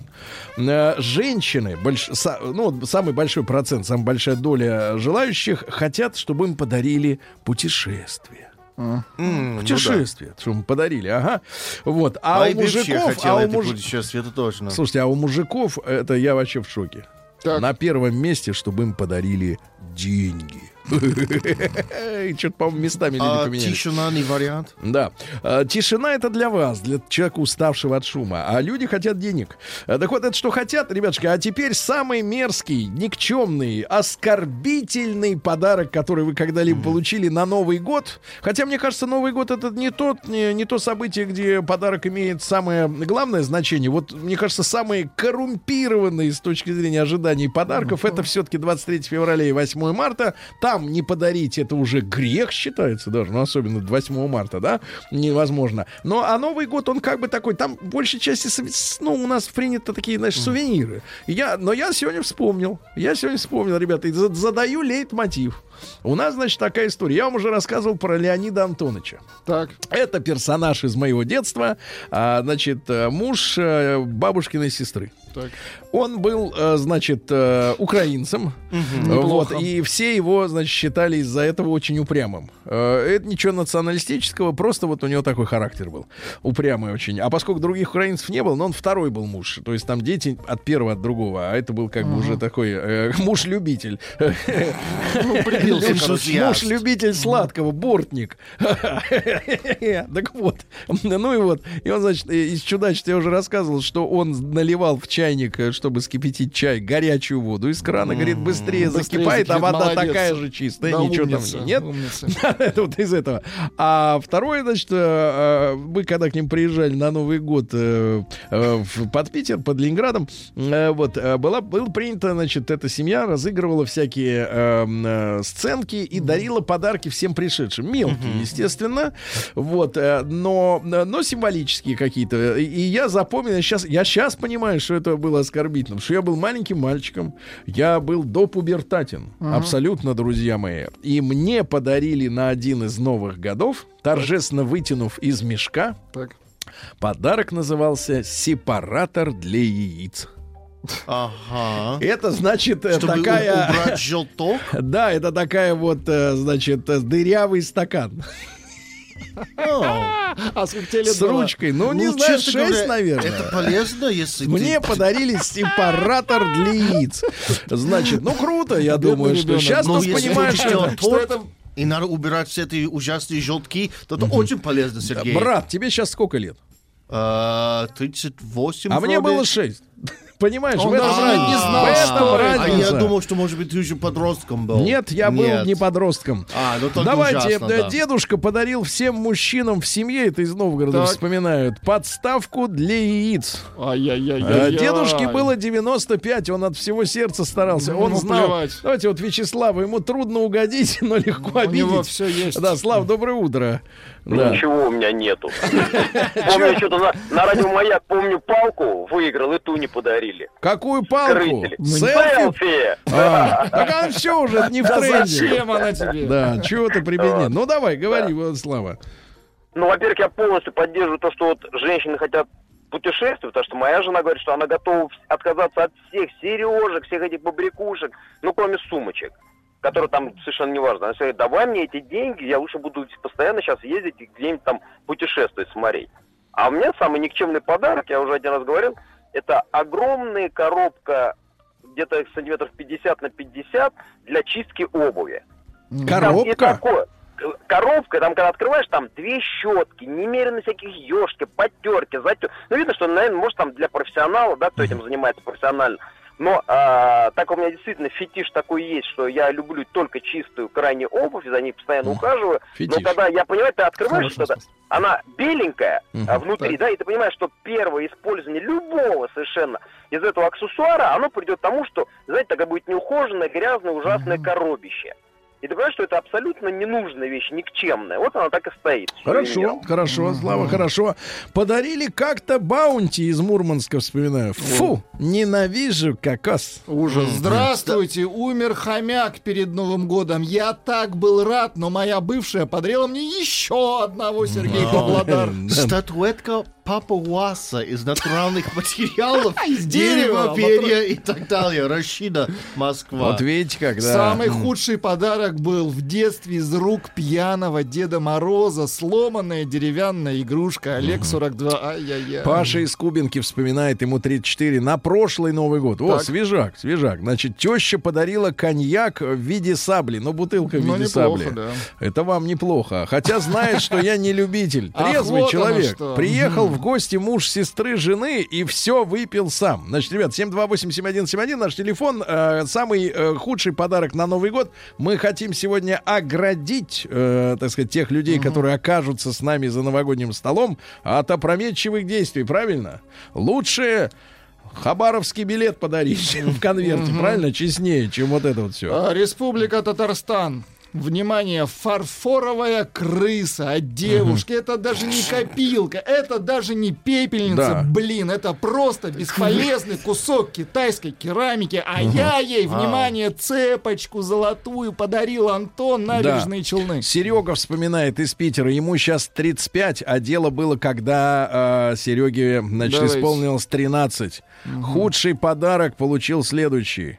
Картридж от игровой приставки Дэнди, а у меня была Sega Mega Drive. Ну, это А залёт, это, это, извините, это наплевательство на человека, понимаешь? Это все равно, Полностью. что все равно, что у человека дизельный автомобиль, а ему к, к талоны на бензин подарить. Ужас. Понимаешь, какая гадость. Из Канады пишут. Доброе утро, Сергей, Влади, Тим. Самый уж- самым ужасным подарком на Новый год была вафельница. Мало того, что я обжег пальцы руки, так еще и уронил на ногу. Да. Это отвратительно. Да, Ужас. ты читаешь, что он выкинул его. Маяк, выкинул, да. Омская область, внимание, маяк мне подарили лапшерезку. Ни разу не притронулся, что с ней делать-то, доб- добра добречь. Лапшерезка. Лапшерезка. Из Челябы на птицефабрике, значит, Челябинской, подарили кружку с конфетами, а директор себе новый автомобиль за 7 лямов. Хотя люди ждали премию перед Новым годом, накрылась премия кружкой с конфетами. Да. Санкт-Петербург. Жена на Новый год подарила биографию Черчилля. Зачем? Да, да-да-да, Санкт-Петербург. Девушка бывшая подарила футболку. На ней спереди моя фотография и надпись «Мой девиз четыре слова». А на спине пиво мне и пиво снова. Приходилось надевать пару раз, чтобы не обидеть. Да. Ну, у людей, да. Вот, и вот когда вскрывается, что у людей фантазия, которая шокирует, вот тут как-то разочарование, да, вот в человеке. Раз- разочарование, действительно. Артема, давайте послушаем из Ростова. Артемыч, доброе утро. Доброе, Да, доброе. Мужчина, ну вот что подарили, что тебя как-то вот как-то оскорбило Э, да нет, либо все были дурацкие подарки вообще всю жизнь, либо ничего такого особенного, э, чтобы я так бы отметил. Ничего такого.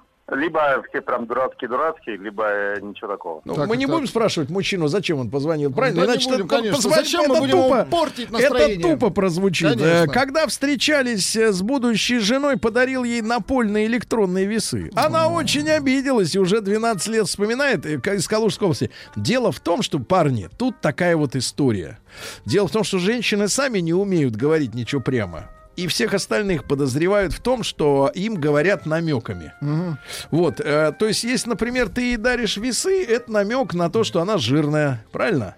Вот, если, например, э, спрашиваешь, есть ли у нее водительское удостоверение, значит, интересуешься, есть ли у нее бабки на автомобиль. Да. Они все вот понимают не так, как мы задаем. Понимаете, в этом проблема. Тут надо учитывать эту психологию, парни. Однажды бывшая жена из Питера, говорит, «э, подарила мне жилетку фасона 50 плюс. Вова, 30 лет из Питера. Ай-яй-яй. Ну, понимаете, нет, дело-то не в жилетке, она может и хорошая. И, Может быть, Вова, даже если будет хорошо питаться, дотянет до 50 с лишним, да, дотянет и наденет ее в конце. Но вот это равнодушие, наплевательство к, к тому, кому и что ты даришь, вот это больше всего оскорбляет, естественно. А подарили шапочку для бани с надписью «Полковник».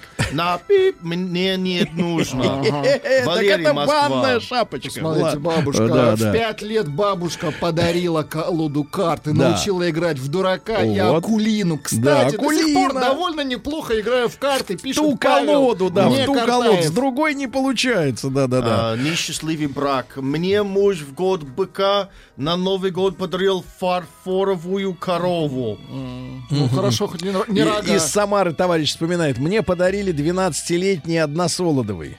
Так. Он закончился до боя курантов, и к полуночи я уже болел. Ай-яй-яй, уже было спешил. плохо, да-да-да. Это поспешал, да. А, Или жадничал. А, Сашу давайте из Костромы, ему 33. Саш, доброе утро. Доброе утро, Саш, ребят. ну давайте Доброе честно, утро. давайте обличим, кто вас там это обидел. А, Да, вспомнилось, мне первая супруга подарила рубашку с Так. её фотографией на спине. Вот. Но потом, как оказалось, эта рубашка предназначалась ее бывшему парню, которому она не успела ее подарить. Вот, Брат, а тебе успела? носить, там, на три размера больше, но ничего, нормально. Слушай, а через сколько, через какое время вы стали бывшими-то друг для друга? Э, Через пять лет.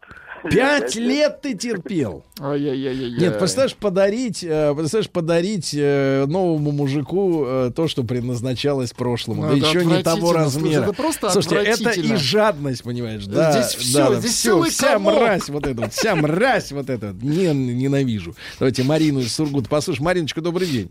Да. Здравствуйте. Марина, прошу, что вам подарил мужчина никчемного? Только правда нужна. Ну, у меня муж, в принципе, никогда мне цветов не дарил, но один раз принес цвет, сломанную розу подарил. Это было очень обидно. Сломанную в каком месте? а кто Погодите. сломал ее? Погодите, в каком месте? Э, с- а, бутон отломанный и лежал в конвертике вместе с, э, со стеблем. А конверт такой длинный, метр в длину, да? Да, да, да, вот это Ну, вот. в Ну, вот эта упаковка для цветов, и в этой упаковке стебелек, и рядом лежал бутон розы. Какой мерзавец, правда? Очень. Да, да, да, да, да. Да, ну что же, э, подарил, но это понятно, не будем. Девушки в 10 классе подарили э, парням, нам, парням-одноклассникам, трусы. Идея была Лидочки, 2003 год, подарить парням трусы. Внимание, Республика Татарстан. Лоток для кота подарили. Кому? Лоток. Коту? Нет, человеку. Из Омска проблема. быстро Это мне с подарили. намеком. Мне подарили лапшерезку, ни разу не притронулся. Уже Чё второй раз подарили, делать, а? да. отвратительно. это переходящая лапшерезка. Ребята, а что вам подарили никчемного на Новый год? Сергей Стилавин и его друзья.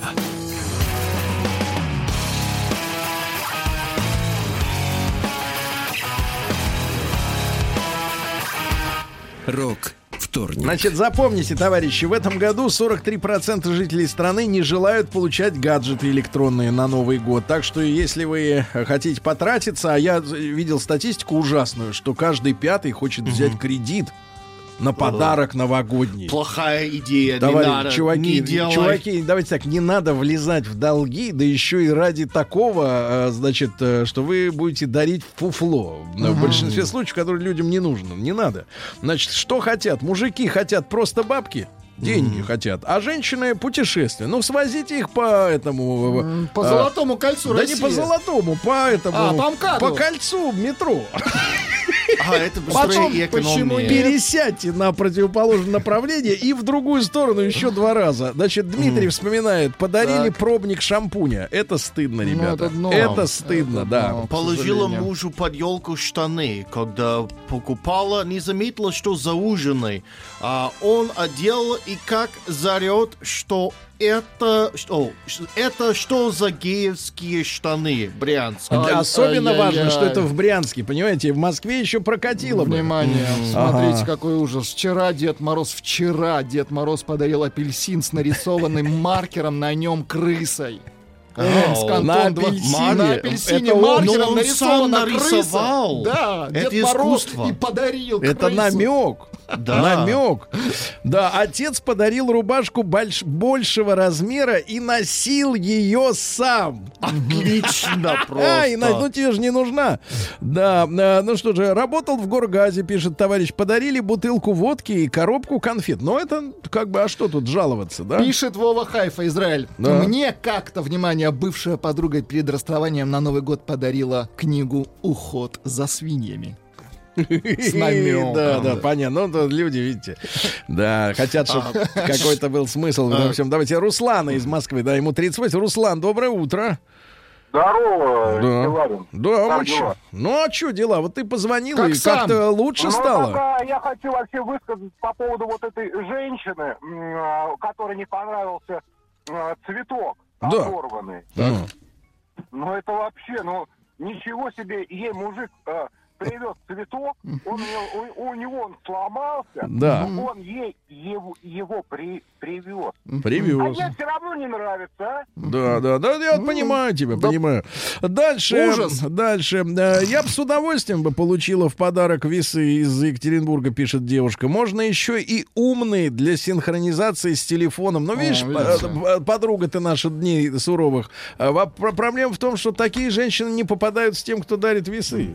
Не А несправедливо. Из Краснодарского края. Стринги от друга. Неожиданно. Дмитрий, 42. Краснодар. Э, Долго Я из, со школы э, присматривался. я из Омска. Передай Да. мне лапчерезку. Или мне. Это хороший подарок. Лапшерезка, да? Да. Значит, если женщине девушке подарить туалетную воду, то она решит, что вы намекаете, что она пахнет плохо. Ну, не обязательно. Просто дело в том, что с парфюмом, парни, вот честно, это вот реально совет.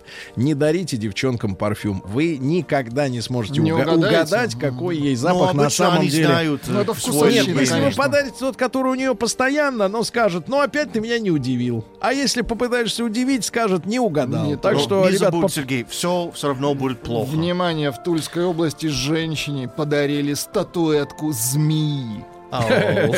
а вот, а, А, мне постоянно все дарят А, шоколад. теперь я понимаю. А мне постоянно все дарят шоколад, э, на который у меня аллергия. Вот сволочи. Сво- И сами его, видимо, сжирают после этого. Да-да-да.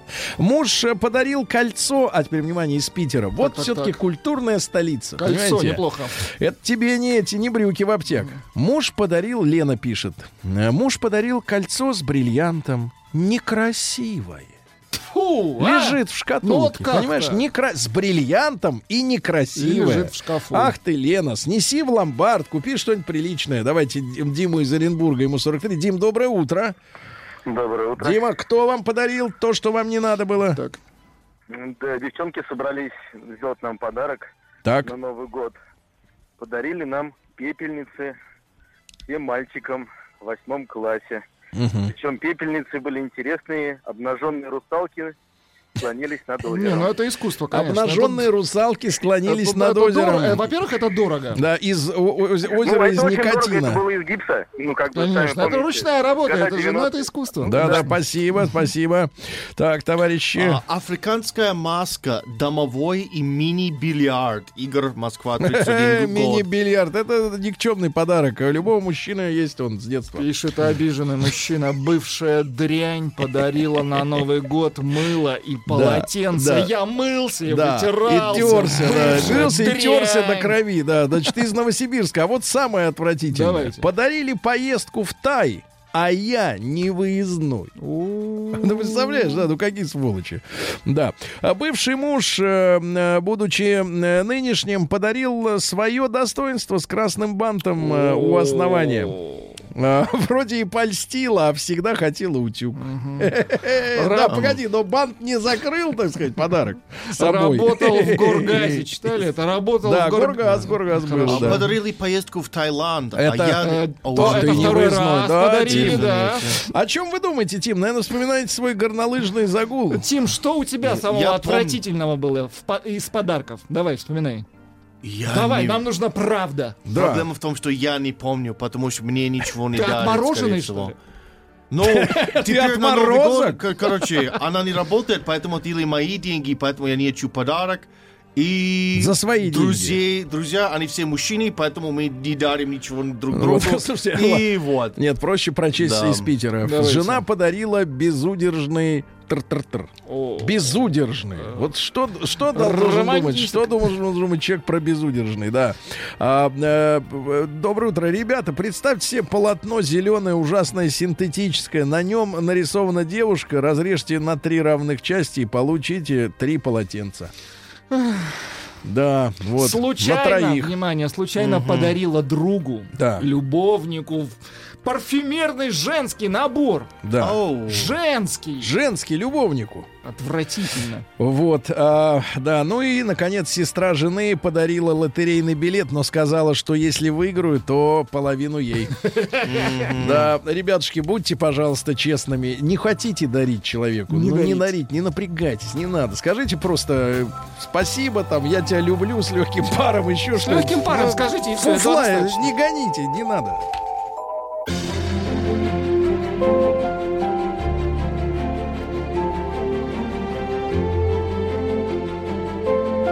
Россия Страна возможностей. Друзья мои, ну я вижу напротив себя улыбающееся лицо человека, которому я бы с удовольствием бы прямо сейчас вот сертификат бы подарил. 20-20 подарил, да? Если бы сегодня была среда, но у нас все по-честному, сегодня вторник, да? Я завтра приду. Алексей, ну, Алексей Каспаржак, Леш, доброе утро. Привет. Рад, что перед Новым годом у вас вот появляется все больше и больше как-то вот улыбчивости такой детской непосредственной. Ты понимаешь, э, при входе, при входе на ВГТРК Так, что вы нам телевизор запретили принести сюда бутылку шампанского. Да ты что? Я вот думаю, как вы его здесь пьете, если вы его не можете пронести? Мы на входе пьем. Да, нарезываемся и заходим уже, потому что пока что этих свистков э, нет у нас.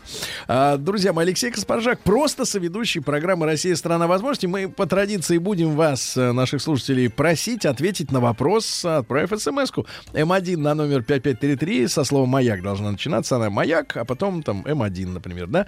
А, для вас наша страна является страной возможностей. М2 ничего не дают, не позволяют, не вижу перспектив, все плохо. Тыр-тыр-тыр.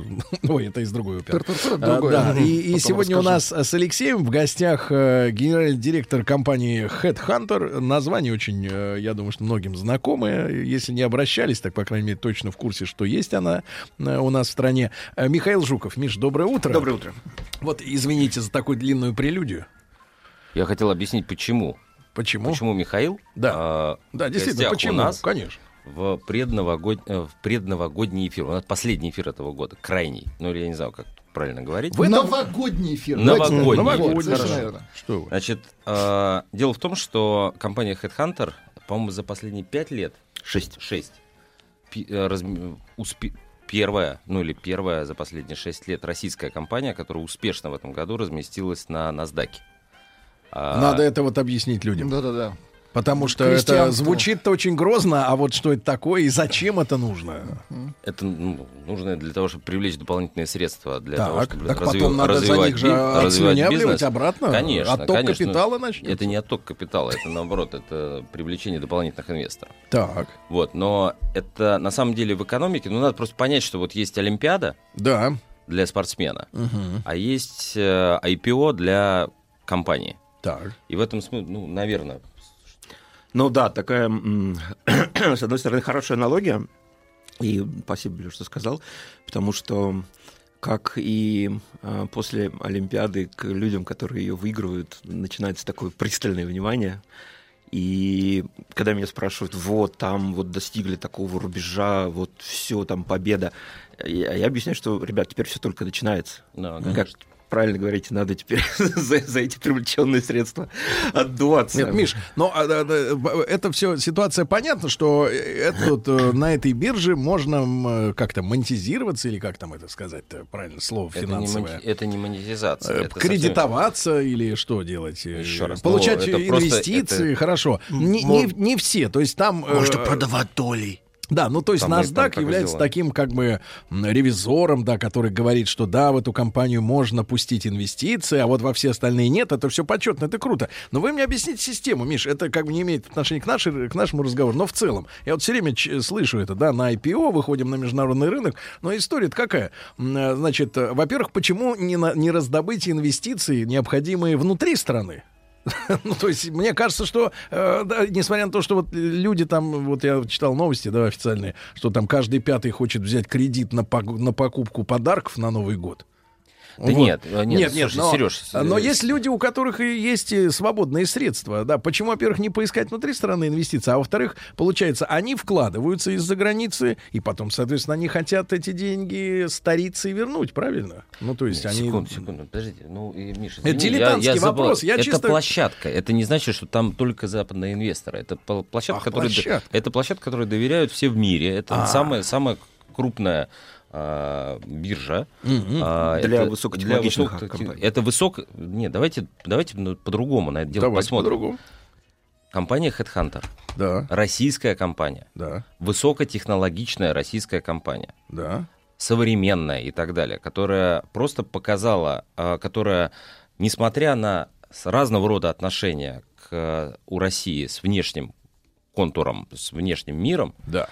Показала, что она просто состоятельна и просто крутая. Все, я, я по- Вот потому что исчезла, образом? э, я потому что исчезла твоя предра- предновогодняя улыбка, понял, что я облажался и я дезавуирую свой вопрос. Все, я ничего не спрашивал, ребята. Все, Нет, сотрите не- из записи, сотрите.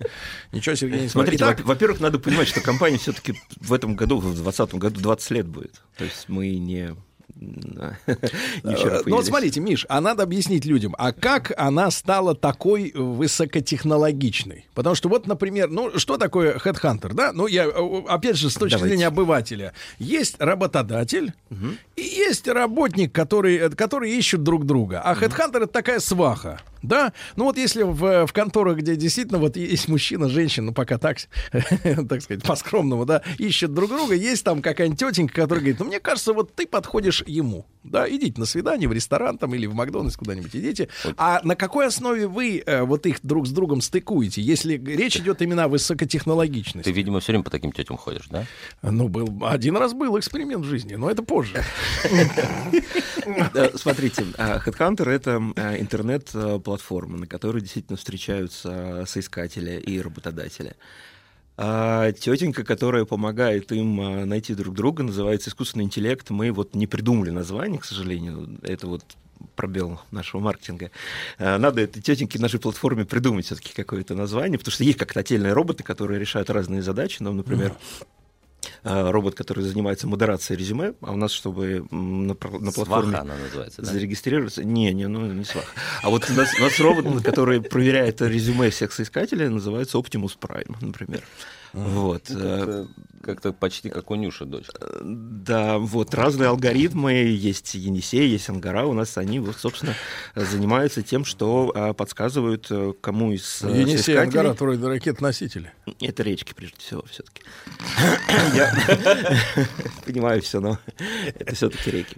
А, Эти алгоритмы, они понимают, э, помогают э, соискателям и работодателям действительно находить друг друга. А, Мы анализируем э, там порядка 600, наверное, дейта-поинтов. Э, Это в- как? В резюме, да, резюме, которое вы оставляете. 600? Ну да, там, причем включая, там, не знаю, порядок слов там, в, в том, как вы составляете резюме. Там это очень много. Это, То есть и это лингвистический целое- анализ, да? а, То есть, очень, она- очень то есть много. составляется портрет этого человека. Ну, смотрите, наша, наша мечта это иметь такой вот цифровой профиль. а, Ну, и- в идеале это Minority. Report, да, особое мнение. Способен ли он, например, придя на фир- фирму, через полгода стырить э, десятку из сейфа и, с- и Мы, мы на самом деле рассуждаем все-таки в терминах, способен ли он быть э, максимально производительным, эффективным для компании, конечно. А вот эти алгоритмы, и психологические в том числе, это чье э, изобретение? Вот сами вот эти Да, анализаторы. Наши, наши, наши, наши сотрудники. Серьезно? Да, да, наши разработчики. Наши, у нас там более 180 человек, которые занимаются продуктом, э, разработкой, упаковкой продукта. Это, собственно, наша российская... То есть, погодите, получается, Headhunter, да, если брать вот эту всю научную, я сейчас не иронизирую, да, научную составляющую анализа, э, значит, вот этого резюме, да, дает некую гарантию, ну, типа кашрута. Я читал на товарах из Израиля, там кашрут написано, то есть проверена, значит, да, безопасность с точки зрения употребления лицами, для которых это важно. Ну, да? мы к этому То есть идем. руководитель, руководитель получает, вот если Headhunter, значит, этот человек как минимум там на вшивость проверен э, по определенным позициям. Ну, да? по крайней мере, э, с- работодатели, которые видят э, резюме соискателей у нас на платформе, они понимают, что э, мы собрали с соискателем именно ту информацию, которая для работодателя интересна, и которая поможет ему принять решение. Мы, конечно, не можем принимать за работодателя Ну, решение, но э, вот эти все наши алгоритмы, они Да. подсказывают А э, они вот, э, э, Миш, а такой вопрос тогда уж смотрите, а эти искусственные э, значит, у тебя нет а- там анализаторы? нет, случайно? Нет, Да, еще ну, нет. Э, Не знаю, поможем. ты так серьезно на меня смотришь, что, может, придется подать. А, так вот, слушайте, Миш, а это, это ин- искусственный интеллект-анализатор, да, по 600 позициям, м, он может, например, выявить, что человек лжет, юлит, где-то, так сказать, обманывает, а потом дать задание, например, ну, наверняка у вас есть служба безопасности или что-то в этом роде, которые могут достать ту информацию, которую как бы вроде как и нельзя достать, но ее можно достать, и, соответственно, соответственно, чеков скрывают, а он, жулик-мошенник, Альфонс, кинул трех женщин в Петербурге и, так сказать, и с шубами убежал. И три судимости. Ну, Нет, я это условно все-таки говоря. кусок работы мы оставляем непосредственно, непосредственно работодателю, да, мы тут скорее даем просто какие-то а, какие-то Но рекомендации. тревожные сигналы вы видите, да, вот, что человек что-то как-то э, мельтешится. Мы, мы можем их идентифицировать, но мы не имеем права а, их Вот а, раскрывать. человек. Да, а, вот работодателю. очень хорошо. Как настоящий шпион. А кто же тогда, а можно вопрос дилетантский? А э, вот в случае, например, со свахой, я помню, там э, платила за услуги, значит, за работу интеллекта биологического женщина.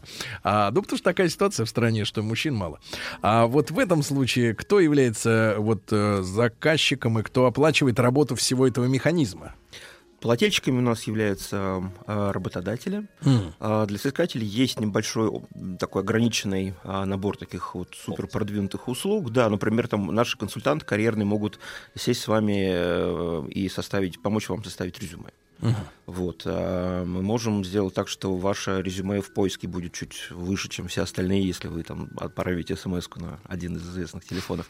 Вот, но таких услуг для соискателей мало. Вот 99.99 наших э, сервисов оплачивает, конечно, работодатель. Мгм. Так. Вопрос от Алексея Каспаржака, У соведущего него программы просто у- у «Россия страна вас». Так нет, я все-таки хочу вернуть э, Давайте. дискуссию не в сторону, ну, ну, мы более-менее Ну, пояс- поняли, пояснили, да, пояснили, что такое хедхантеры, что это все-таки не а, это даже не это скорее это про информацию, это про про данные а, компания с одной стороны, вот, а с другой стороны при этом при этом еще раз говорю, это очень успешный кейс. А, И в этом смысле хочется спросить, потому что мы здесь, а, мы же здесь мы пытаемся, а, мы пытаемся ответить на вопрос. Это же получилось ну, на- у нас в стране. Это можно делать у нас в стране. Можно делать у нас в стране высокотехнологичный продукт, который пользуется спросом, который всем интересен. Это можно делать в той компании, в которой я неоднократно был, в которой весело, я имею в виду в самом офисе, в котором генеральный директор называют на «ты», а, по имени, а, и в котором ну, просто царит такая хорошая атмосфера. А, как это получается? А, ну, ну, наверное, такой, ну, каждой компании есть ну, в некотором смысле такой ДНК.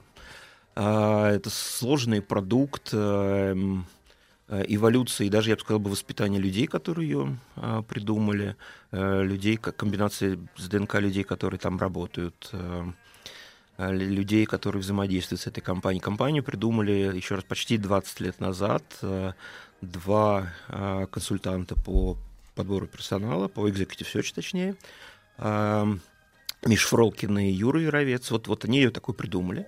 Я, на самом деле, в компании не так давно, 12 лет всего. И а, моя главная задача была, когда я туда пришел, ну, как бы понять, где тот самый пресловутый ребеночек и как его с водой не выплеснуть, да, где, где сильный, где в чем в цимис компания. А, Мне кажется, я а, нашел, я не могу это, наверное, сформулировать очень, очень четко, очень точно, прямо описать подробно. Наверное, я на этом недостаточно размышлял на эту тему. А, Но а, это действительно очень такой а, предпринимательский, я бы сказал бы, коллектив. А, Но это случайность, что так все получилось, или закономерность? А, я, Или мистика, как я- говорят э, ученые. Я вот пойду на пенсию, я, наверное, подумаю на это, когда будет, будет время. А пока можно сказать, что это комбинация огромного количества, огромного количества факторов, потому что, еще раз, это люди, которые работают в компании, люди, которые придумали, люди, которые там каждый день отдают э, кусочек А тогда вопрос, энергии. а Headhunter пользуется своими анкетами, чтобы нанимать себе э, специалистов? У нас, у нас два основных канала а, подбора сотрудников. Первый это, естественно, а, наш, наша платформа, второй это рекомендации сотрудников. А рекомендация это как? Это блат? Это вот когда чей-то племянник?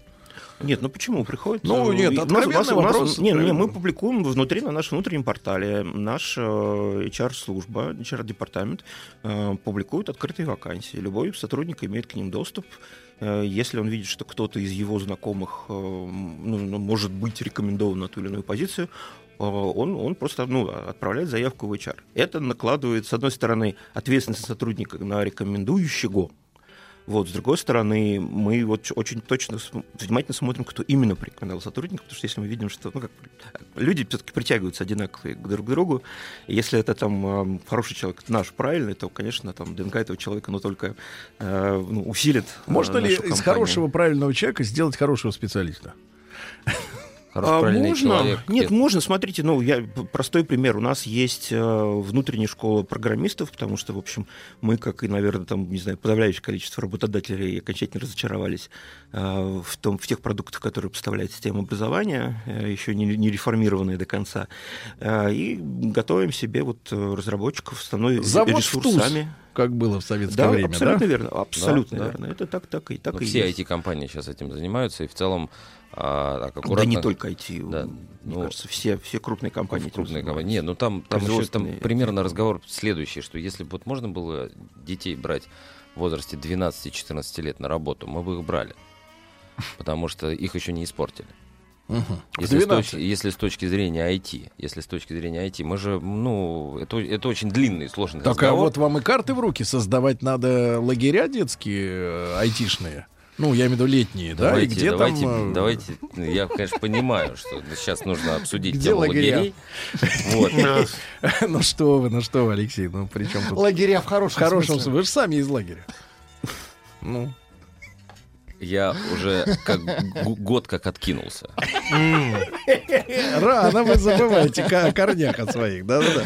Ну хорошо, Леш, давайте на тему все-таки страны возможностей, да? То есть... э, Не понимаешь, компания сама по себе возможность. Поним- Вот, кстати, вспом... э, если помнишь, мы с тобой делали маленький проект, когда мы пытались привлечь э, вожатых в Артек, то мы для них, мы, мы сделали, э, Headhunter сделал а, исследование своих работодателей, а и они сказали, что в случае, если в резюме будет стоять строчка вожатого Артека, Так. то это а, усилит, Дополнительный э, плюс, это дополнительный плюс при устройстве на работу. М. Вот, но сама конструкция таких гипотез а, и таких вот, э, как это называется, таких ну, стечения обстоятельств, она а, это можно делать только в, то- в том случае, если у тебя адекватный партнер. Понимаешь, я первый раз пришел в Headhunter, наверное, лет 10 назад. Вот ты, ты только начинал а, рулить компанией. И для меня это было диким откровением, когда на ресепшене, еще раз говорю, я говорю, я пришел, я даже не помню, я сейчас уже не, не, не назову, слушай, я не назову твоего отчества, потому что его даже Ты нету. пришел без шампанского. Нет, я пришел без шампанского. Я пришел на встречу даже с генеральным директором, долго выучивал отчество, его произнес, мне сказали, Миша, Миша сейчас подойдет. И там все так.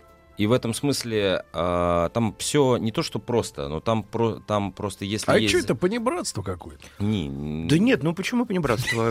Ну просто, просто ну, мы, мы открытые, мы свободные, мы веселые. Мы, мы, мы такие. Они делают позитивные, пози- они делают хорошую, хорошую вещь. Они в этом все уверены, в том, что они помогают людям най- э, реализовать себя, найти себе, а, э, найти себя в этой жизни. Слушайте, а вот... Быть и- счастливыми. и- и- Слушай, вот. Да. А я был в многих компаниях, в офисах, в главных там, и где, например, и не, вас-то с бутылкой не пустили, а меня не пустили с ноутбуком. Вот то, что говорят, вы секреты у нас узнаете в крупных корпорациях. А там, Это наоборот, вот, например, в очень серьезных В там... с правительстве таким- Российской Федерации Не. нельзя заходить с ноутбуком Э, не без только. специального пропуска. Да, понятно. Не, не только. Я даже про коммерческие структуры могу это рассказать. И, значит, и такие люди с такими серьезными лицами ходят. Такая гнетущая атмосфера э, та- таких похорон каких-то вот нон-стоп продолжающихся с утра до ночи, да? А в чем вот разница в таком подходе? Почему чё не веселиться? Разве, э, э, разве это от типа бизнеса зависит? Ну, в некотором смысле, конечно, зависит от типа бизнеса, но мы считаем, что такая атмосфера, она вот способствует творчеству, да. Главное, что польза, которую мы от наших сотрудников получаем, это кусок их там жизни, энергии, энергетики, я бы сказал бы, их, их, вы их вампиры. творчества. Мы, мы, мы креативные вампиры, да, это верно. Мы высасываем творчество из наших сотрудников, вот делая так, что им при этом становится весело. Ну, и, конечно, тип бизнеса. Ну, слушайте, последнее, что я хотел бы видеть, это придя в офис нефтехимической компании, да, это вот такой вот agile подход, да, там все-таки, ну, я, не, ну, не в офис, хорошо, на завод, да, ну, это все-таки безопасность, это, ну, как бы серьезность, это там жизни людей. А у нас тоже жизни людей, да, но с таким вот, с другим подходом. У нас нету каких-то вот шаг лево, шаг вправо, там, расстрел, ну, не- нет, нет такого. И э, там Алексей абсолютно прав. А, Невероятно мотивирующим фактором для наших сотрудников является то, что мы помогаем другим людям ну, в некотором смысле обрести свободу. Да? Вот есть вот, вот, вот, вот наше такое философское по- понимание, э, потому что ну, мы относимся, ну, не знаю, как вы там, я отношусь к, деньгам, например, как ну, некоторому инструменту свободы. Да? Это вот штука, которая дает вам ну, некоторое пространство движения. Соответственно, кому-то мы помогаем, там, не знаю, счета оплачивать, ну, просто чтобы в конце концов Я понимаю. Друзья мои, Михаил Жуков, генеральный директор э, Headhunter, сегодня у нас с Алексеем Каспаржаком в гостях э, в рамках проекта «Россия. Страна возможностей».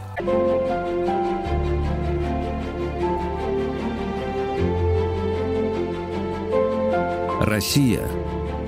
Страна возможностей. Друзья мои, сегодня у нас с Алексеем Каспаржаком, э, э, ведущим программы «Россия. Страна возможностей» Михаил Жуков, генеральный директор компании Headhunter. Михаил возглавляет уже там 12 лет, да? Ну, Да. как генеральный директор. Вот. И мы сегодня... э, ну, вообще, Миш, э, ну, вас глупо спрашивать, да, э, является ли Россия для вас страной возможностей. Но вот я как поставлю вопрос. Можно ли, значит, сконцентрировать Россию как страну возможностей внутри коллектива такой корпорации, как ваша. У вас, я так понимаю, несколько сотен работников, да, для них, э, в принципе, созданы хорошие условия, да, работы, они самореализованные, м, у них есть определенные гарантии, веселая атмосфера, опять же, мы тоже хотим, чтобы вот весело было, правильно? Весело. Очень. А В вы- принципе. Э, Да, и тоже хотим. Э, Вот, но, но не в армии, не в спецслужбах. Там все надо, чтобы строго было. Вот. А, ну вот как, в рамках отдельно взятой корпорации, вот вам удалось для всех сотрудников создать эм, э, потенциальные возможности? Ну, во-первых, нас э, в команде более 700 человек э, всего. Э, удалось или нет, наверное, надо ребят спросить. Э, Ну, генераль- им- им для генерального удалось создать такие условия за 12 лет.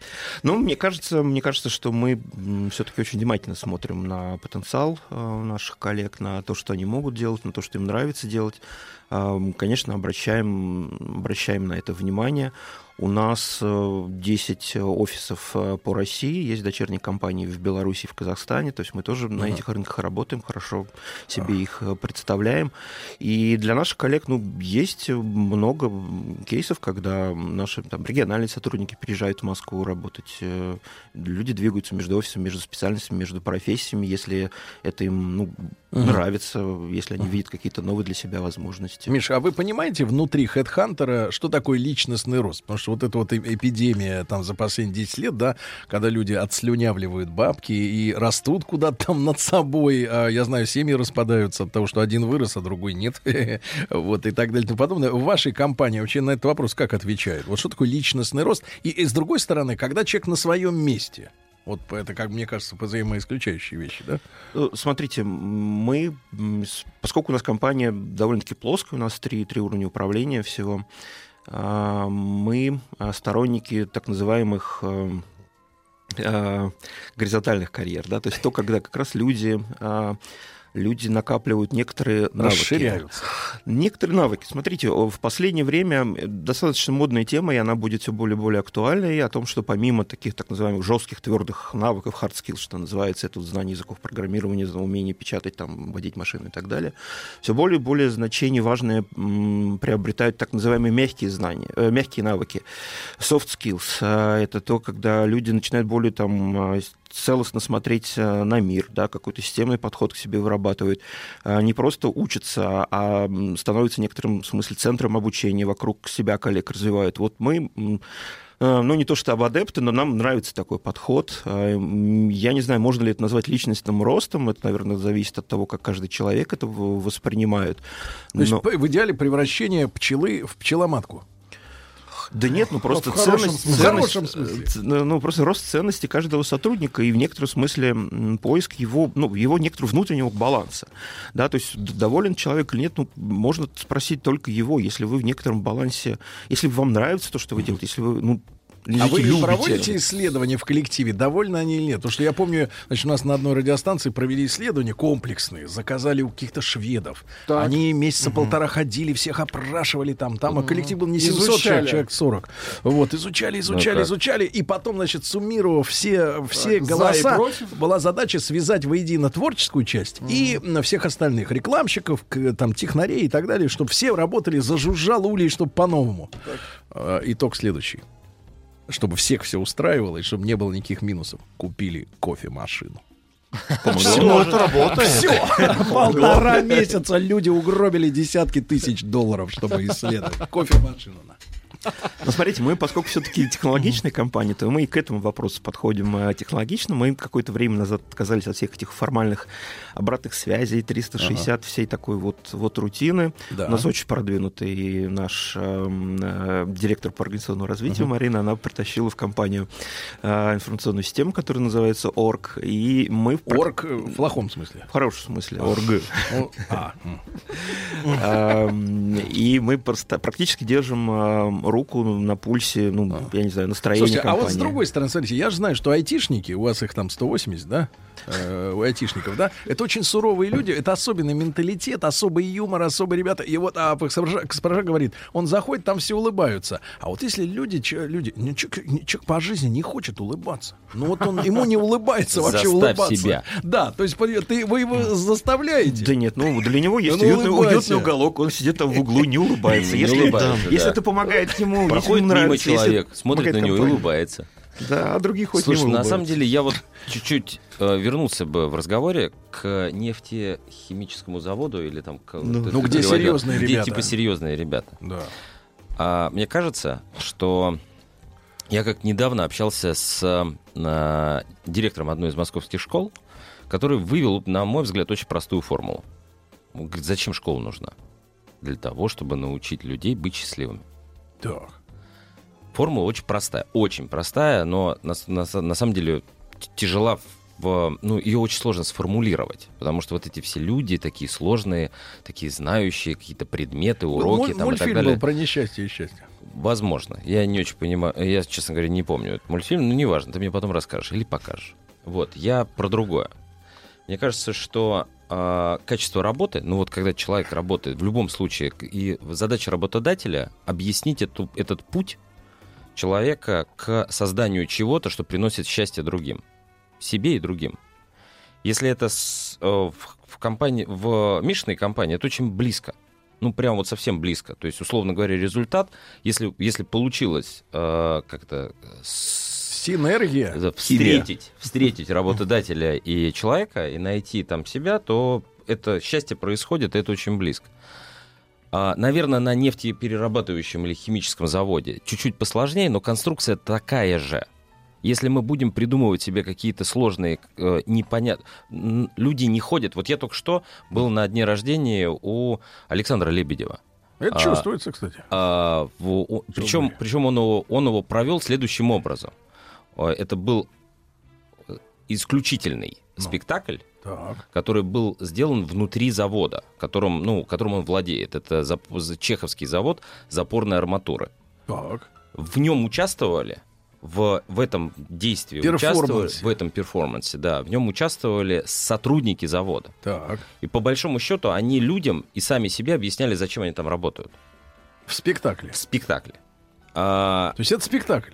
это спектакль. Они устроили спектакль, Сергей. Хорошо. Вот. А, А, вы не- играли или вы получали удовольствие? Нет, получали удовольствие больше, наверное, те, кто играл. Потому что на самом деле люди, особенно когда человек 20 лет на одном месте работает, ему очень сложно задать себе вопрос, зачем он туда ходит. Он туда ходит, потому что он туда ходит. Слушайте, а зачем нужны были зрители?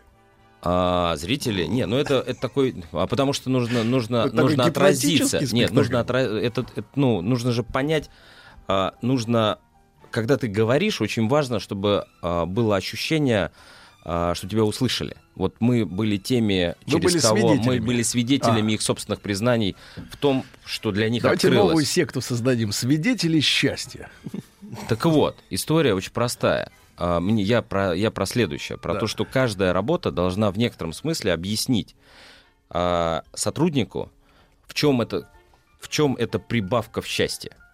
Его. Что в его и т- т- ради кого он работает. И если это получается, то это может быть и хорошее настроение, это может быть и совершенно горизонта, ну, в смысле, не вертикальная конструкция, отсутствие отчеств, чего угодно. Просто если это объяснено, то тогда не нужно выстраивать сложных, э, сложных конструкций. Тогда все проще становится. И тогда э, для того, чтобы быть начальником, не нужно обуславливать себя хреновой тучей, прошу прощения, э, всяких разных э, пристроек. Хорошо, когда в одном предложении обуславливать и хреново туча, они как бы вот в связке находятся. Сочетается. Тебе же, Вы, тебе э, же м- стало вы понятно, что я имею в виду. э, Многоликий, Алексей, да, я вами горжусь. А, Михаил, а как вы поняли вопрос? Я. Мне кажется, это было какое-то утверждение, там, Алексей, философское такое рассуждение. Но, но на на самом деле, да, да, Алексей, ты прав. А, важно, каждому человеку важно понять, вот, вот что ему, ну, от чего его прет, да, вот, вот, вот что ему нравится делать. Не, ну, слушайте, у нас приходили там коллеги очень профессиональные. Ты вот сейчас спросят, от чего тебя прет. Да. да. Двенадцатый год уже. А я скажу, прет. А От пластинок виниловых.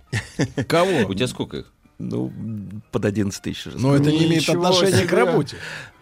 Он же не на А работу к Михаил, работе? не слушать пластинки же ходит, да, хотя, наверное, Да нет, проигрыватель наверное, есть на- наверное, это не, не очень имеет отношения к, к работе, хотя помогает, э, ну, в некотором смысле восстанавливаться. Я, в общем, такое интровертное, интровертное существо.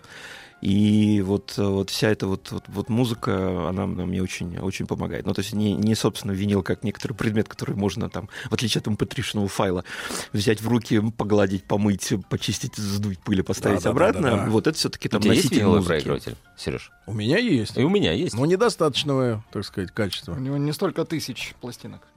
У него своя пластинка не, не уже сколько лет. Ездит, да, я понимаю. А, значит, ну, погодите, Михаил, а в- от чего тогда вы защищаетесь при помощи музыки и коллекционирования? Что вот вы в ней сублимируете? Ну, во-первых, э, э, в некотором смысле, ну, такая компенсация, ну, это была некоторая детская мечта, но по, по разным причинам там, ну, не могли себе позволить там активно это делать. У меня родители обычные инженеры, то есть, вот. А во-вторых, ну, вот еще раз, э, в этот цифровой мир очень хочется все-таки иметь э, не Ламповость. только, не только кота, который аналоговый, который можно погладить, вот, но и какое-то хобби. И я до сих пор с трудом привыкаю там, к читалкам электронным. Да. вот. Э, Аудитория завелась на тему крепостного театра. И, Миша, а у вас устраивается что-нибудь подобное? Приглашают людей со стороны и говорят, ну давайте мы им покажем, как мы счастливы. И такой театр Карабаса-Барабаса. Мы счастливы. Лиса Алиса крутит хвостом. Да я шучу. Зачем ты уподобляешься? Нет, ну я вижу, я Зачем ты уподобляешь? Ну, ты реагируй. Но это такая реакция аудитории, понимаешь? Ну, с аудиторией же можно поспорить. Можно, Можно? Разрешаешь? но их больше, поэтому могут побить. А мы громче. Не, мы очень э, сильно заморачиваемся на тему корпоративных вечеринок. Мы туда, честно говоря, никого, кроме самих себя, не приглашаем. Вы в какой день недели устраивают? Вот кон- контрольный вопрос. По пятницам. А, нет, у нас, смотрите, у нас два раза вечеринки. Первый это день рождения компании, это где-то, наверное, конец мая, начало июня, плавающий. Так, а вот новогодняя? Новогодний у нас будет 25 января. Мы всегда, за очень редким исключением, это делаем именно после Нового года. Очень по разным хорошо. причинам. Просто конец года, там это ад у Суета. нас, у- да, ад, с Илзой бегают, выписывают счета. А вы приглашаете вот э, таких, как Алексей, со стороны, чтобы они посмотрели, как у вас там весело? Нет, мы свой крепостной театр никому не показываем. Мы, мы тоже очень э, любим э, самодеятельность. Какое-то время ей не занимались, сейчас опять к ней вернемся. Нет, А, Алексей, значит, Алексей только что вступил в другую секту. Свидетель чужого счастья.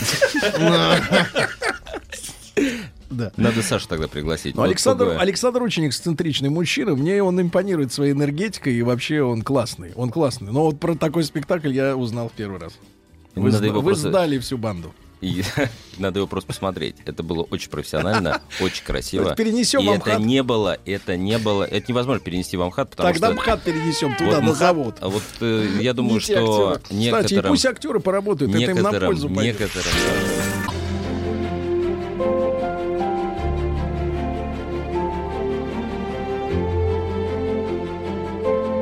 Россия – страна возможностей.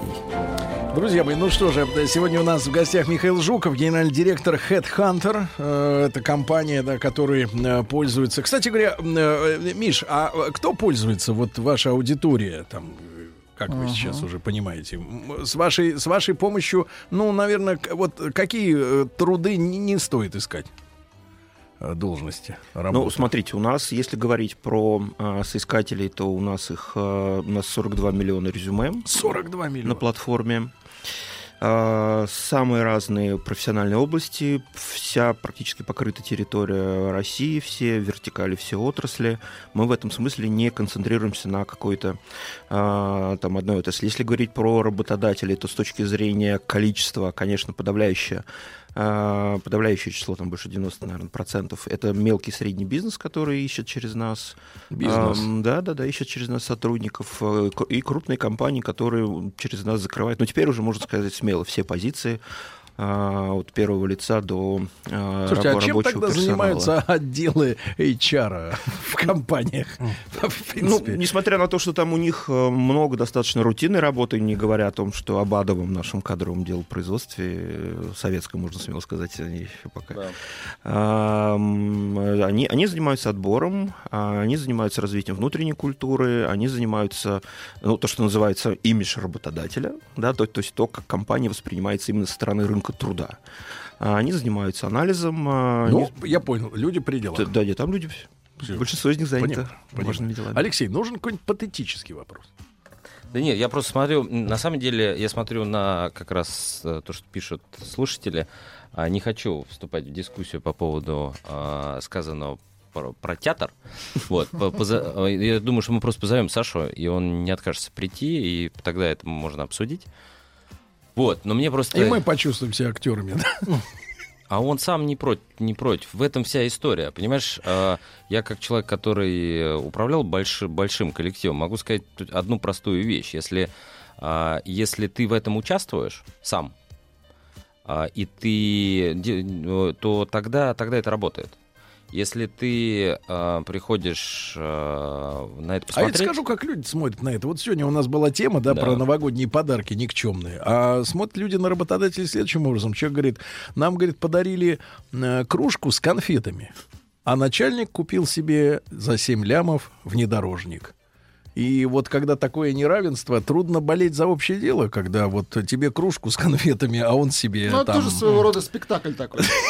Да, да, да, спекта- спектакль. Владик, ты вот всунешь свое и все портишь. У меня из рук вот пазл. В плохом смысле слова спектакль. да, да, да. Ну ладно, хотя А, бы Алексей Центр. Москвы, спектакль. Алексей хоть стал уже улыбаться. Замечательно. Предновогоднее настроение. Ну, кстати, а, я могу сказать, что у нас оч- очень а, низкие цифры.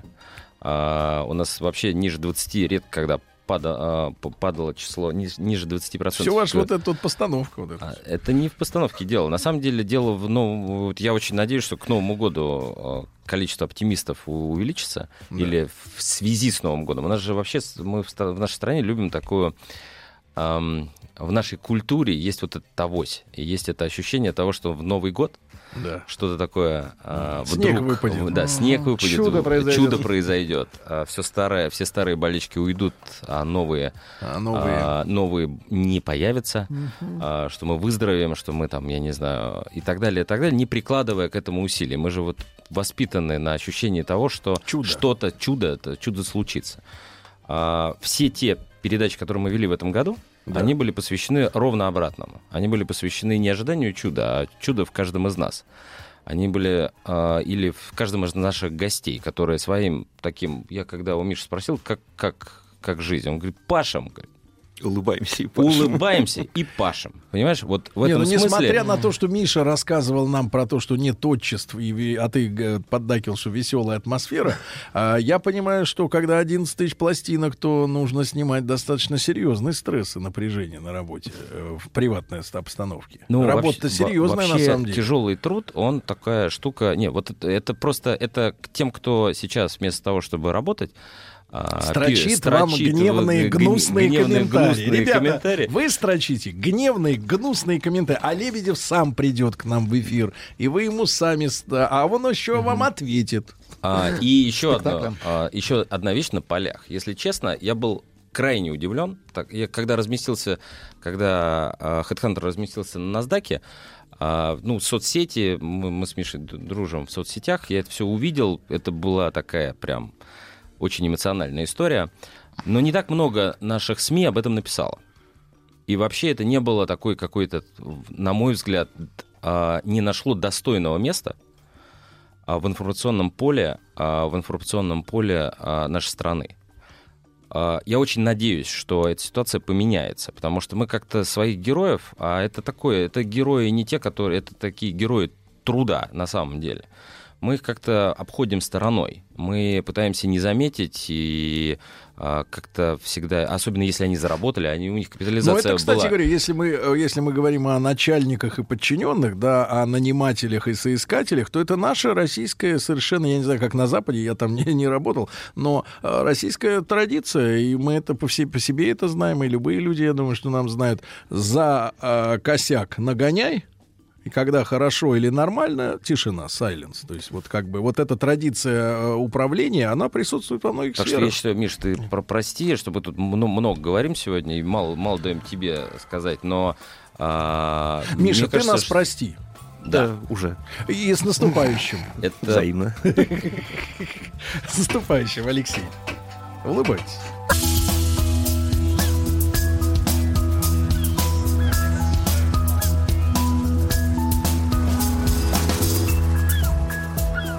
Голубая лента.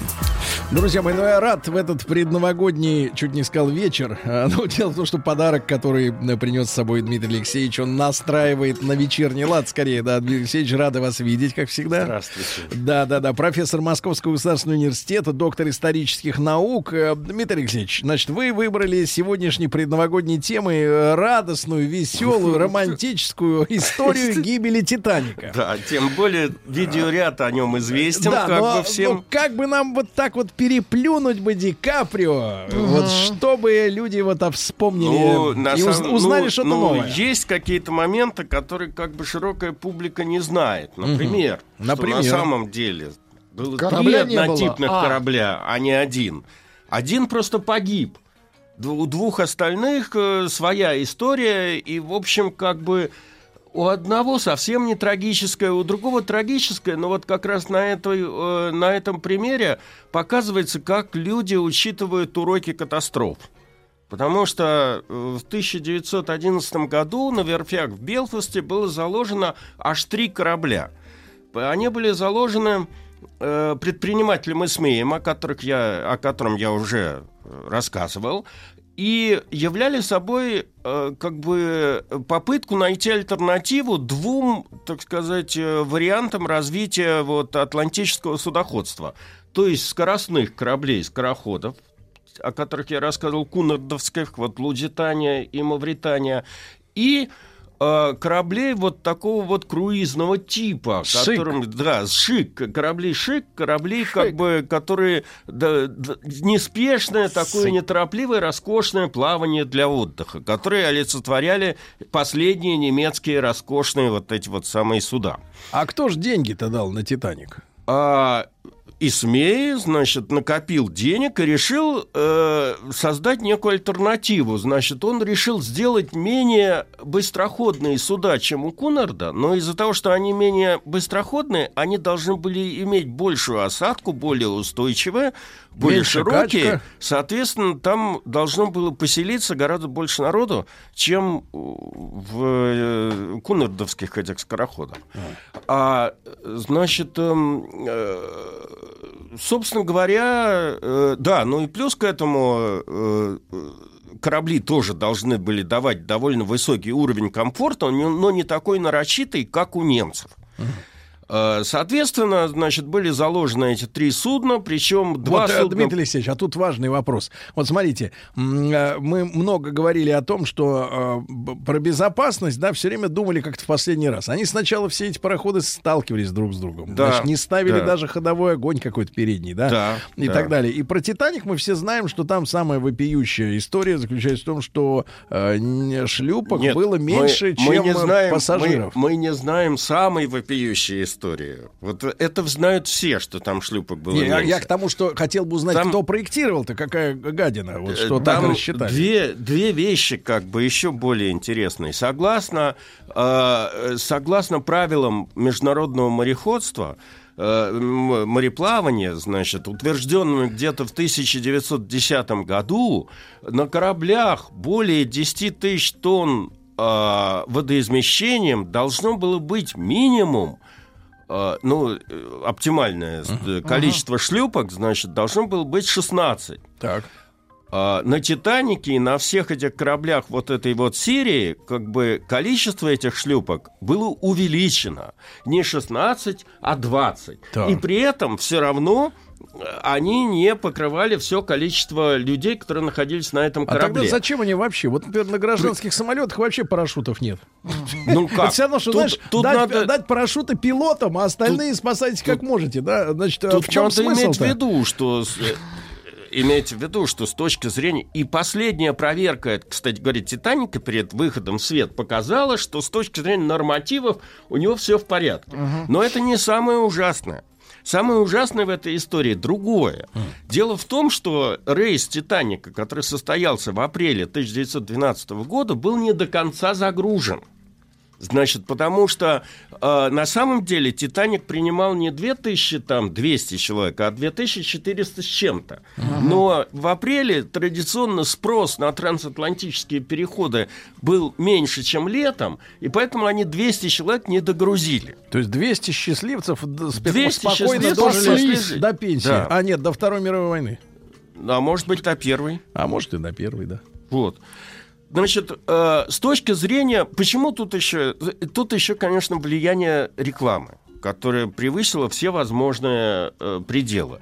Дело в том, что действительно в Титанике там был применен, э, применен ряд новшеств. Ну, э, это касалось двигательной установки. Там было, как известно, значит, три винта, один центральный и два Ага. боковых. Так вот, Для маневрирования. да, два боковых винта питались обычной э, э, паровой машиной, а э, значит э, э, центральный винт был от турбины. То есть пар, который сначала вырабатывали машины, крутил винты боковые, а потом уже стравленный этот пар шел на турбину. То есть с точки зрения как бы КПД. технологий КПД это было очень выгодно. Теперь э, на корабле было 16 водонепроницаемых переборок. Но и, и этот факт, и тот факт, что согласно, значит, э, этому техническому заданию и как он был построен, этот корабль, он мог плыть с четырьмя затопленными передними отсеками, был сделан э, козырной картой вот рекламы этого судна, который растиражировал его как самый непотопляемый. И это была э, как бы волчья услуга, потому что даже когда- Медвежья скорее. да, медвежья услуга, потому что даже когда корабль стал тонуть. Экипаж, Да. ни, ни пассажиры, они просто не верили, что это может произойти. При том, что уже там внизу затапливались эти, э, как его, отделения машинные, там, трюмы и тому подобное.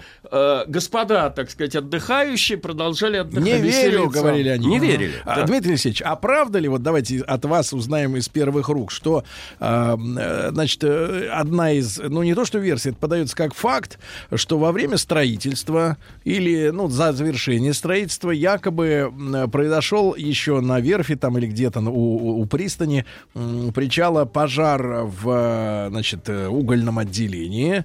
А, обшивка, ну не то что прогорела, но металл потерял в том месте, где они столкнулись об эту ледин- Ну, ледяную штуку. Нет, это А, легенда. что он якобы истончился, его Нет, покрасили, нет. так сказать, под это дело, Вот и с, все. Титани- с Титаником мы имеем столько исследований разных, инженерных там и исторических и тому подобное. Это неверно. То есть какие-то инциденты на верфях, они были, но, но все да, последующие исследования и натурные эксперименты, поскольку было три корабля, и Мгм. можно было проверить это На- все дело да, на, на других, а, показывали, что э, как бы листы при столкновении с ле- ледяшкой, как вы говорите, с айсбергом, э, желез- железо выдержало. Так. Но заклепки, на которых, значит, это Держалось. все держалось, они, значит, пошли в разнос. Они стали вылетать, и, соответственно, если уж говорить про катастрофу, Это значит, корабль пропорол он влетел? 91 метр вот этой рваной, как бы... 91 из скольки?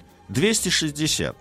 Вы меня, это- вы меня сбиваете. Сегодня Новый год, я понимаю, поэтому я не могу рассказывать. хотим- А эта тема нам она близка Да. по, по, по кинематографу. Три часа мучили людей в 97 году. Да. понимаете? Три часа. ага. Эм, э, Так вот, э, перед тем, как Да. Это сказать, мне же нужно, во- вообще Ну, говоря, хорошо, немного всё. исправиться. Всё, мне нужно умолкаю. сообщить, что эти паровые машины, о которых я рассказал, э, вырабатывали, то есть давали средний ход кораблю 23 узла в сутки. Значит, я исправляюсь перед зри- слушателями и хочу назвать сухопутные данные Да-да-да. этой, этой скорости. Это 42 километра в час. Примерно. Примерно. Среднесуточная скорость. Значит, а, теперь а, действительно легенда, которая гласит о том, что на самом деле, значит, э, в Титанике было три трубы, а четвертая труба была декоративной, Так. имеет право на существование. Причем история там довольно смешная. Выхлопная. А, да. Значит, э, дело в том, что у главного противника этого Исмея, Кунарда, вот эти вот Лузитания и Мавритания имели четыре трубы. Мгм. Значит, это было обусловлено технологическими, так сказать, особенностями этих э, кунардовских кораблей. Э, Для серии э, вот это вот, которая называлась «Олимпик», это три корабля. «Олимпик», «Титаник» и должен был еще «Гигантик», но после крушения «Титаника» по- поопасались его называть «Гигантиком». Он стал называться «Британиком». Название не Вот. очень. А, да.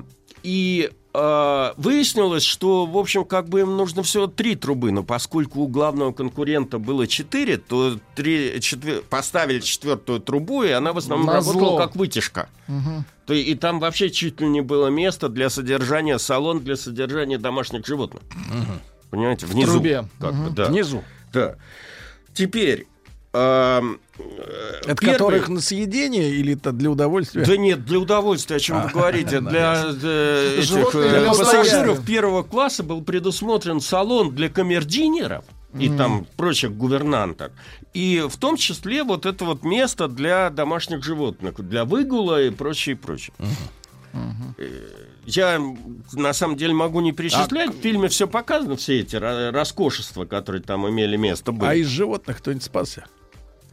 Я думаю, что нет, потому что все животные попали в итоге в воду при температуре, которая была минус э, 2 градуса. Океанская вода в данном... без гидрокостюма можно в ней пробыть живому организму, теплокровному, там 30 минут. У животных не было гидрокостюмов. А я уж не говорю про людей. Так. Понимаете?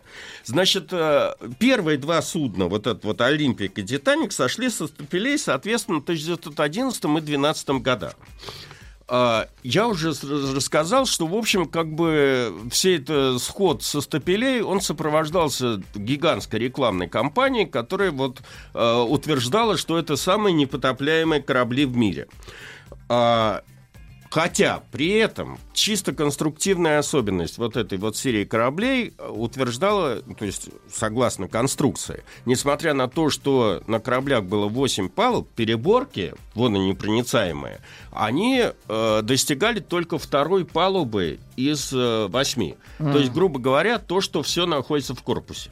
А все, что выше, было без э, Перебор. водонепроницаемых Туда ударила водонепроницаемых ледяшка-то? М? Туда и ударила ледяшка. Э, Нет, ледяшка ударила сначала в, э, ниже ватерлинии, но вот корабль стал погружаться и рано или поздно стал затапливать, стал затапливать полубак, и как только это все началось, полубак — это надстройки корабля над носом судна. И как только это началось, стали как бы лопаться стекла, стали, так сказать, крушиться мебель, и, в общем, э, процесс потопления ст- стал гораздо быстрее происходить. Кошмар. Вот. Теперь эм, э, я уже сказал про то, что несмотря на все, э, ну, Титаник, име- он был на момент э, схода со стапелей, он был самым большим судном в мире. Длина его составляла 269 метров, ширина 30 метров, осадка 10,5 метров. А водоизмещение составляло 52 310 тонн, что превышало пароход-близнец «Олимпик» на 243 тонны. Стоимость каждого корабля из этой серии составила 3 миллиона фунтов. То Ну, есть, по- Сколько сейчас это? 30 миллионов. наверное. Больше, я, да. я сейчас не берусь говорить, особенно после Второй мировой войны, когда фунт рухнул, это не, вообще не тот фунт, как бы, который был. Ну, не дешевые. Но все равно не дешевые. В общем, эта серия стоила 10 миллионов, эти три корабля стоили э, 10 миллионов фунтов. А, ну, для любителей роскошного отдыха могу перечислить, что имелось к услугам... Давайте. э, Это что не попало в кино? класса, Что не попало в кино. Да. Обеденный салон, три этажа. Высота три этажа, я имею в виду. Значит, э, ресторан а-ля карт, кафе в парижском стиле, огромный курительный салон, гимнастический зал, плавательный бассейн, корт для игры в сквош с местами для зрителей, турецкие бани с камнями. Вот. Неплохо. А, Камни фотолаборатория ушли на дно. Фотолаборатория. Значит, э, тут на- надо пояснить, что в этот Давайте. момент, примерно там, в десятые годы, Фотолаборатория. а, начинается интерес к... э, Ну, появляются компактные камеры, кодек, вот которым Николай II Но снимал. фотография становится И доступной. фотографии становятся доступным, соответственно, как бы на корабле была фотолаборатория, где каждый желающий мог Проявлял, там печатал. проявлять, печатать и, и тому подобное. Библиотека с читальным залом оборудована письменными столами особо, я А. хочу сказать, потому что для второго класса была тоже библиотека, но только с креслами. Понимаете? Значит, э, теперь застекли... один открытый променад Так. э, на одной палубе, и другой закрытый променад. Теплица. Со стеклом. В шторм А, гулять. д- по две, на каждом корабле было по две каюты люкс, включавшие, на минуточку, Так. две спальни, гостиную, ванную, гардеробную, комнату для прислуги, а также парикмахерская и радиорубка. Ай-яй-яй, капитализм. Да. Значит, Друзья э, мои, Дмитрий Алексеевич Гутнов, профессор Московского государственного университета. После новостей продолжим.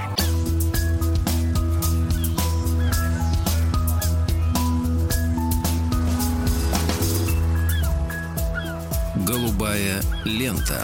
Друзья мои, итак, Дмитрий Алексеевич Гутнов сегодня выносит приговор виновным. Кто, Так, с- кто э, угробил Титаник? С- Самый, э, самый по- по-быстрому. Второй класс, значит, располагал возможностями на корабле следующими. Столовая, курительный салон, библиотека с креслами, Так. возможность посещения спортзала и бассейна в отсутствие первого класса посетителей, а также место для прогулок на шлюпочной палубе.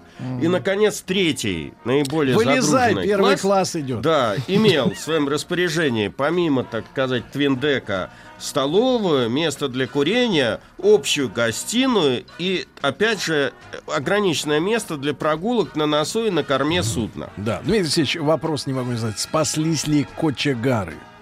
А с кочегарами было трудно. Сейчас я объясню почему. Потому что на самом деле, когда начало заливать там пятую, а потом шестую котельную, то ведь и это, я не помню, показывается ли это в фильме или нет, то опасность происходила не из-за того, что корабль затонет, а из-за того, что хо- холодная ледяная вода с- при соприкосновении с э, горячими Ну, котлами конечно, просто мгм. и все это рванет. И тогда бы, помимо того, что мы видим э, в фильме красочные картины потопления судна, этому бы предшествовал еще гигантский взрыв. А котлов там было много, что-то такое 27. Вот.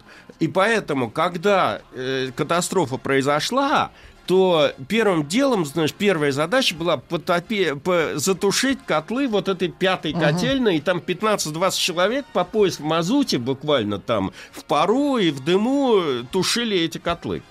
И Они там остались. Э, Нет, кто-то оттуда-то Ну, выбрался, жесть, конечно. просто потому, что, в общем, все стало заливать. Но не факт, что они спаслись э, В целом. в целом, да. Теперь, раз уж мы с вами подходим к э, вопросу о, собственно, самой катастрофе. Первый и последний рейс «Титаник» вышел 10 апреля 1912 года. Командовал кораблем э, Эдвард Смит, капитан с 40-летним стажем, значит, наиболее опытный судовладитель вот этого вот компании «Исмея». А, до этого он командовал кораблем «Олимпик», то есть близнецом этого э, «Титаника», э, которые не пускали... э, В общем, он не стал первым, кто пришел через Атлантику из этой серии, потому что на нем отрабатывались различные технические новшества. А, Но, тем не менее, это был единственный капитан, который мог управлять таким кораблем. Значит, я уже сказал, что корабль вышел в рейс не до конца загруженный. А, Кроме того, несмотря на то, что капитан был опытный, этого нельзя сказать о- об остальной другой команде. Казалось бы, такое чудо технической мысли должно было обслуживать подготовленная команда. А нет. Значит, э, как позже установили английские исследователи, только 5% из 891 человека, члена команды, имели специальную подготовку на, э, для работы на таком типе судна, а большинство экипажа – это матросы, кочегары, стюарты, повара, машинисты, электрики, музыканты и прочий обслуживающий персонал – были в спешке наняты в Саундгемптоне за 4 дня до отплытия. Ужас и никто какой. инструктажа им не проводил. Значит, э, как и последовательность действий при наступлении ЧП. Интересно, что в числе этих неподготовленных людей было что-то такое около семи помощников капитана. Нет, а вы помните эту историю с итальянским-то лайнером, Да, который на бок да, лег? который Эти сбежали лег. первыми. Абсолютно. Ребята.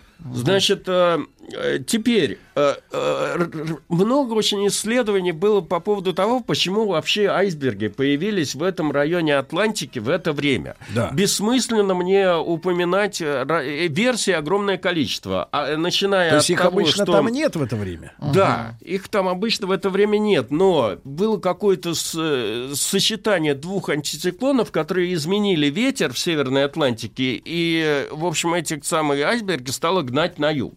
По другой версии, более экзотической, дело в том, что в январе 1912 года расстояние между Землей и Луной достигло минимальной величины за последние 1400 лет, и, соответственно, сила влияния Луны по отливам и приливам была несколько Тут превышена. ведь, тут ведь, Дмитрий Алексеевич, в Я- этом смысле альтернативщики выдвигают главный вопрос. Вот смотрите, Луна может притягивать воды Мирового океана и даже айсберги. Почему она не притягивает к себе дождь? Ну, Это главный вопрос, на который мы ищем ответ. Значит, самое интересное, Да. что э, с утра 14 апреля, то есть накануне, Да. радиостанция «Титаника» начала принимать сообщения об айсбергах с их координатами э, сначала от судов, которые шли севернее, а потом уже, собственно говоря, от судов, которые на их трассе находились. Они на уже знали, что «Титаника». какая-то... Всего было получено 7 ледовых предупреждений. И тем не менее, «Титаник» шел на крейсерской скорости,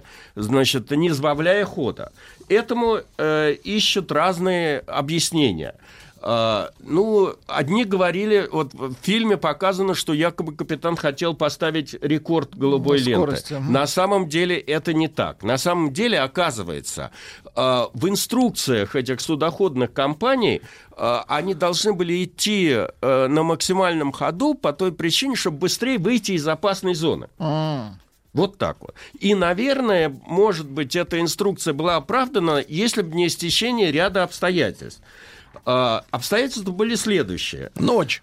Ну, ночь, само собой, но ночь бывает разная. В данном случае ночь была безлунная. М. Что у них же Подсветочки никаких не этих локаторов не было. Соответственно, они определяли местоположение айсберга по нескольким косвенным признакам.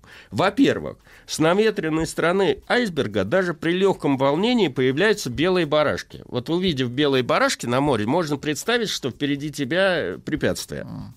Значит, во-вторых, А ведь штиль был, да, вот в этот момент? был Ветра не стиль, было. да. Во-вторых, э, эти э, кристаллы с наветренной части айсберга, кристаллы льда при Луне начинают мерцать. И А это Луны видно. нет. Значит, Луны нет. И самое, самое интересное в этой всей истории было, что у вперед смотрящих матросов и помощников э, капитана не было биноклей. Как не было биноклей? А зачем? вы- Знаете как? Знаете Погодите, почему? у кого Потому что, были значит, один из помощников, класса, да? один из помощников капитана Так. в самый последний момент перед выходом в море был заменен. Я уже не помню по какой причине. Поскольку это был чуть ли не второй помощник капитана, а, а бинокли хранились в судовом сейфе, Так. То он э, забыл, очень разругался Забыл там ключи. со всей- Он забыл ключи в кармане элементарно и Был ушел. монокль В итоге, когда пассажира. корабль вышел в море, уже там надо было смотреть вперед, обнаружили, что... Сейф заперт. Сейф заперт. Удивительно, на корабле был судовой плотник, но почему он не мог там этот... э, Шарашкина контора какая-то. Отпереть этот сейф? Но это говорит об Ну, общем ужас уровне подготовки. Э, В общем, это говорит об общем уровне подготовки. А, значит, в итоге... э, Ну, то есть, давайте предположим, если бы у них были, соответственно, эти бинокли... Но они могли они- бы- Смотрите, если они честно бы выполнили свою работу и заметили хоть какие-нибудь там барашки, да, хотя в темноте... А у них была какой-то фонарь световой, вот, который светил Вперед, бы да. вперед корабля? Да вот, насколько я понимаю, там, э, понимаете, они в 23.30 вперед смотрящие заметили впереди на горизонте легкую дымку. Она им ни о чем не сказала, хотя они, в принципе, могли бы уже забеспокоиться на эту тему. Дымка, туман. Да, через 9 минут они увидели на расстоянии шести- 650 метров от себя очертания айсберга. В принципе, если бы у них был бинокль, вообще видимость, как утверждают э, эти историки этой катастрофы, была 6 километров. Но был бы у них бинокль, но, может быть, они не на, на расстоянии 650 метров это все обнаружили, но хотя бы тысячи метров. Ну, бинокль в темноте, не Ну, знаю. смотрите, а корабль длиной 290, Да, да? значит, как только это произошло, тут же они Нет, трижды 270. ударили в колокол, что означало там необходимость, э, препятствие по курсу, необходимость э, поворота. Значит, старший помощник от- э, капитана отдал приказ дать на, влево на два румба. Корабль стал разворачиваться на полном ходу. Это было достаточно, чтобы избежать лобового столкновения, но недостаточно для того, чтобы вот эта подводная Борт. часть айсберга пропорола э, 91 метр обшивки. Так надо было сколько румбов-то заложить? Там 4, и вообще не... Надо было раньше поворачивать, вообще-то говоря, при, при всем этом. А стоп-машину Значит, дать? в итоге, при гарантированном нахождении на плаву при затопленных четыре- четырех отсеток, отсеках, затопляемость, то есть э, вода стала поступать в 5 из 16 этих водонепроницаемых э, отсеков. И самое опасное, что она поступала со скоростью 7 тонн в секунду, и под ударом оказались две котельные. Пятая и шестая. Про пятую я уже рассказал. Кочегары шестой котельни сумели э, значит, загерметизировать там эти все люки, и некоторое время э, корабль еще шел. И, кстати говоря, это было причиной того, что никто не волновался. То есть на верхних палубах, там, седьмой, восьмой, почувствовали удар. Ну, Но что, типа, скрежет. безопасный корабль, Да. они Типа самый- на плаву. и да. поэтому они там все продолжали веселиться, а в 11 Отдыхать. часов вечера уже пошли отдыхать по каютам. Значит, разбуженный капитан тут же поинтересовался э, в это время, значит, на, Который час. на борту нет. На борту э, корабля находился в первом рейсе главный конструктор верфей, который, А. на которых строился этот корабль, Эдуард Уайлдинг. А, э, он тут же поднялся на мостик, они стали получать сообщения от разных, там, что происходит. И, в общем, после некоторых расчетов, которые этот сделал э, главный конструктор, так минут за 10, он дал капитану 2 часа на то, что корабль будет находиться на плаву. После этого Смит объявил о подготовке к э, Эвакуации. эвакуации. А, По свистку боцмана на шлюпочную палубу стали медленно группами подниматься матросы. Причем они, опять же, не проявляли никакой поспешности в своих действиях. В 0.15 старшим стюартам всех классов был передан приказ э, позаботиться о том, чтобы пассажиры тепло оделись покинули каюты. Значит, э, причем все это надо было проделать так, чтобы не создавать паники и дополнительных осложнений. осложнений. Во избежание паники экипаж не сообщал истинных причин эвакуации. Поэтому эвакуация затянулась, и пассажиры первого класса, вообще некоторые вообще не, не хотели подниматься наверх. Э, Гораздо, так сказать, яснее ситуация была вот в третьем Снизу. классе, который, который таки и ударился, а э, часть ко- которых и ударилась. А Э, есть, э, Дмитрий Алексеевич, описание вот по-человечески сила удара, звука, Все которым... есть, но понимаете, у меня дефицит времени для того, чтобы это все. Потому, потому что что же еще произошло? Это я как бы опускаю в угоду того, чтобы рассказать хронологию событий. На самом деле, представьте себе, кочегары начинают э, тушить котлы. Значит, э, тут же отдается приказ, и технически начинают стравливать пар. Значит, э, Атлантика огласилась вот этим ужасным гулом. Вот у нас даже иногда ТЭЦ так э, спускают, когда пар, там вся округа там, там вой стоит. Вот представьте себе, значит, эти паровые котлы стали стравливать, и, значит, стоял дикий вот такой вот вой. Гул. Что, что, гул. Что себе, что себе думали пассажиры первого класса под этот вой? Они не понимали, что, в общем, что-то плохо. Э, немного, так сказать, стали осознавать ситуацию, когда корабль потерял ход. Почему он потерял ход? Потому что в какой-то момент количество воды, которое залило пятую котельную, оказалось настолько, что оно выдавило люк шестой котельной. И оттуда пришлось эвакуировать людей, и, в общем, как бы э, корабль стал затопляться. А, э, капитан Смит даже при пол... э, понимал, что даже при полной загруженности шлюпок больше тысячи человек останутся на борту. И это, как я понимаю, повергло, Давайте скажем повергло честно. его в ступор. Бедный Ди Каприо.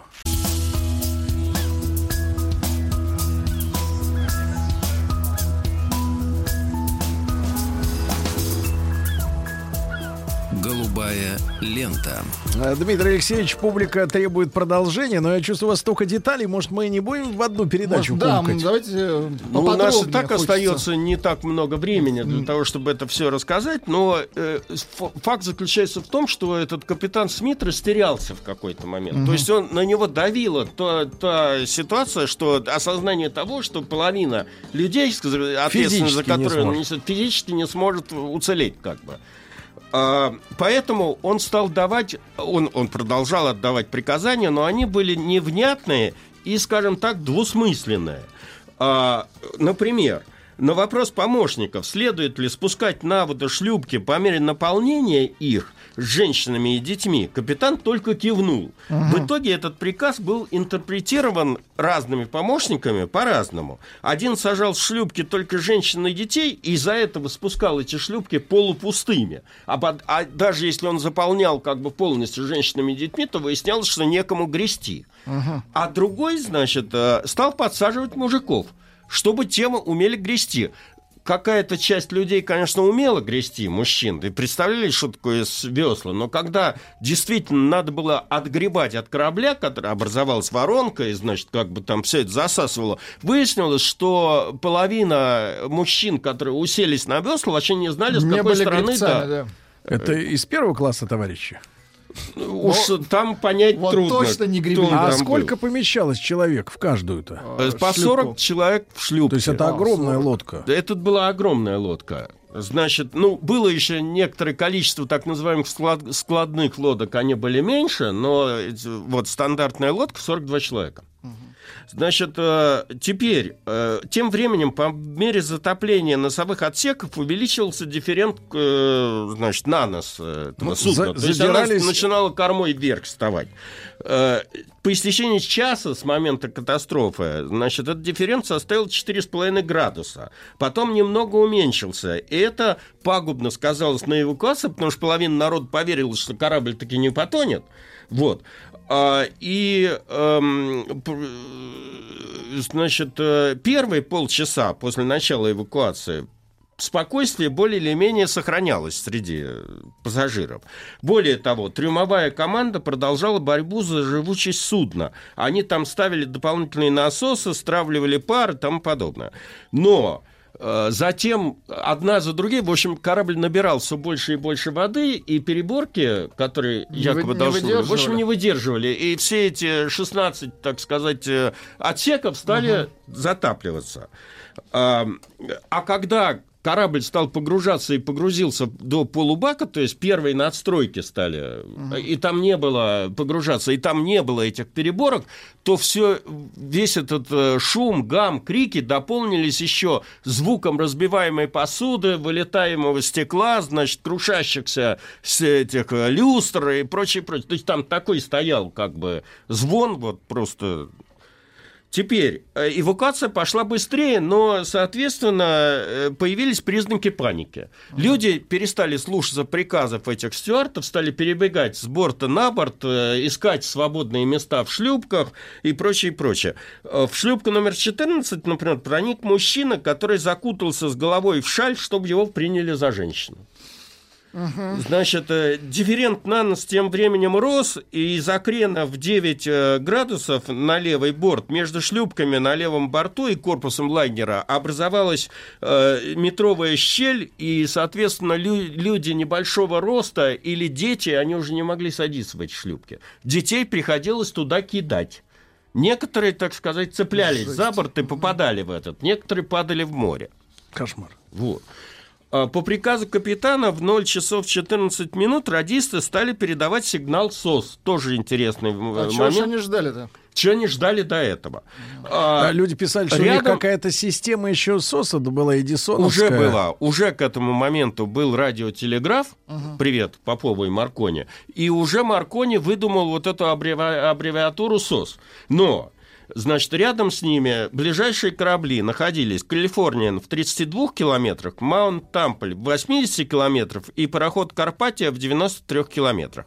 Причем, э, опять же, трагизм заключается в том, что на ближайшем корабле Калифорниан был только один радист, и он, значит, так замучился к 11 часам вечера, что он отключил радиостанцию и лег Устал спать. мальчик. Мгм. И поэтому, значит, вовремя не принял э, соответствующий сигнал.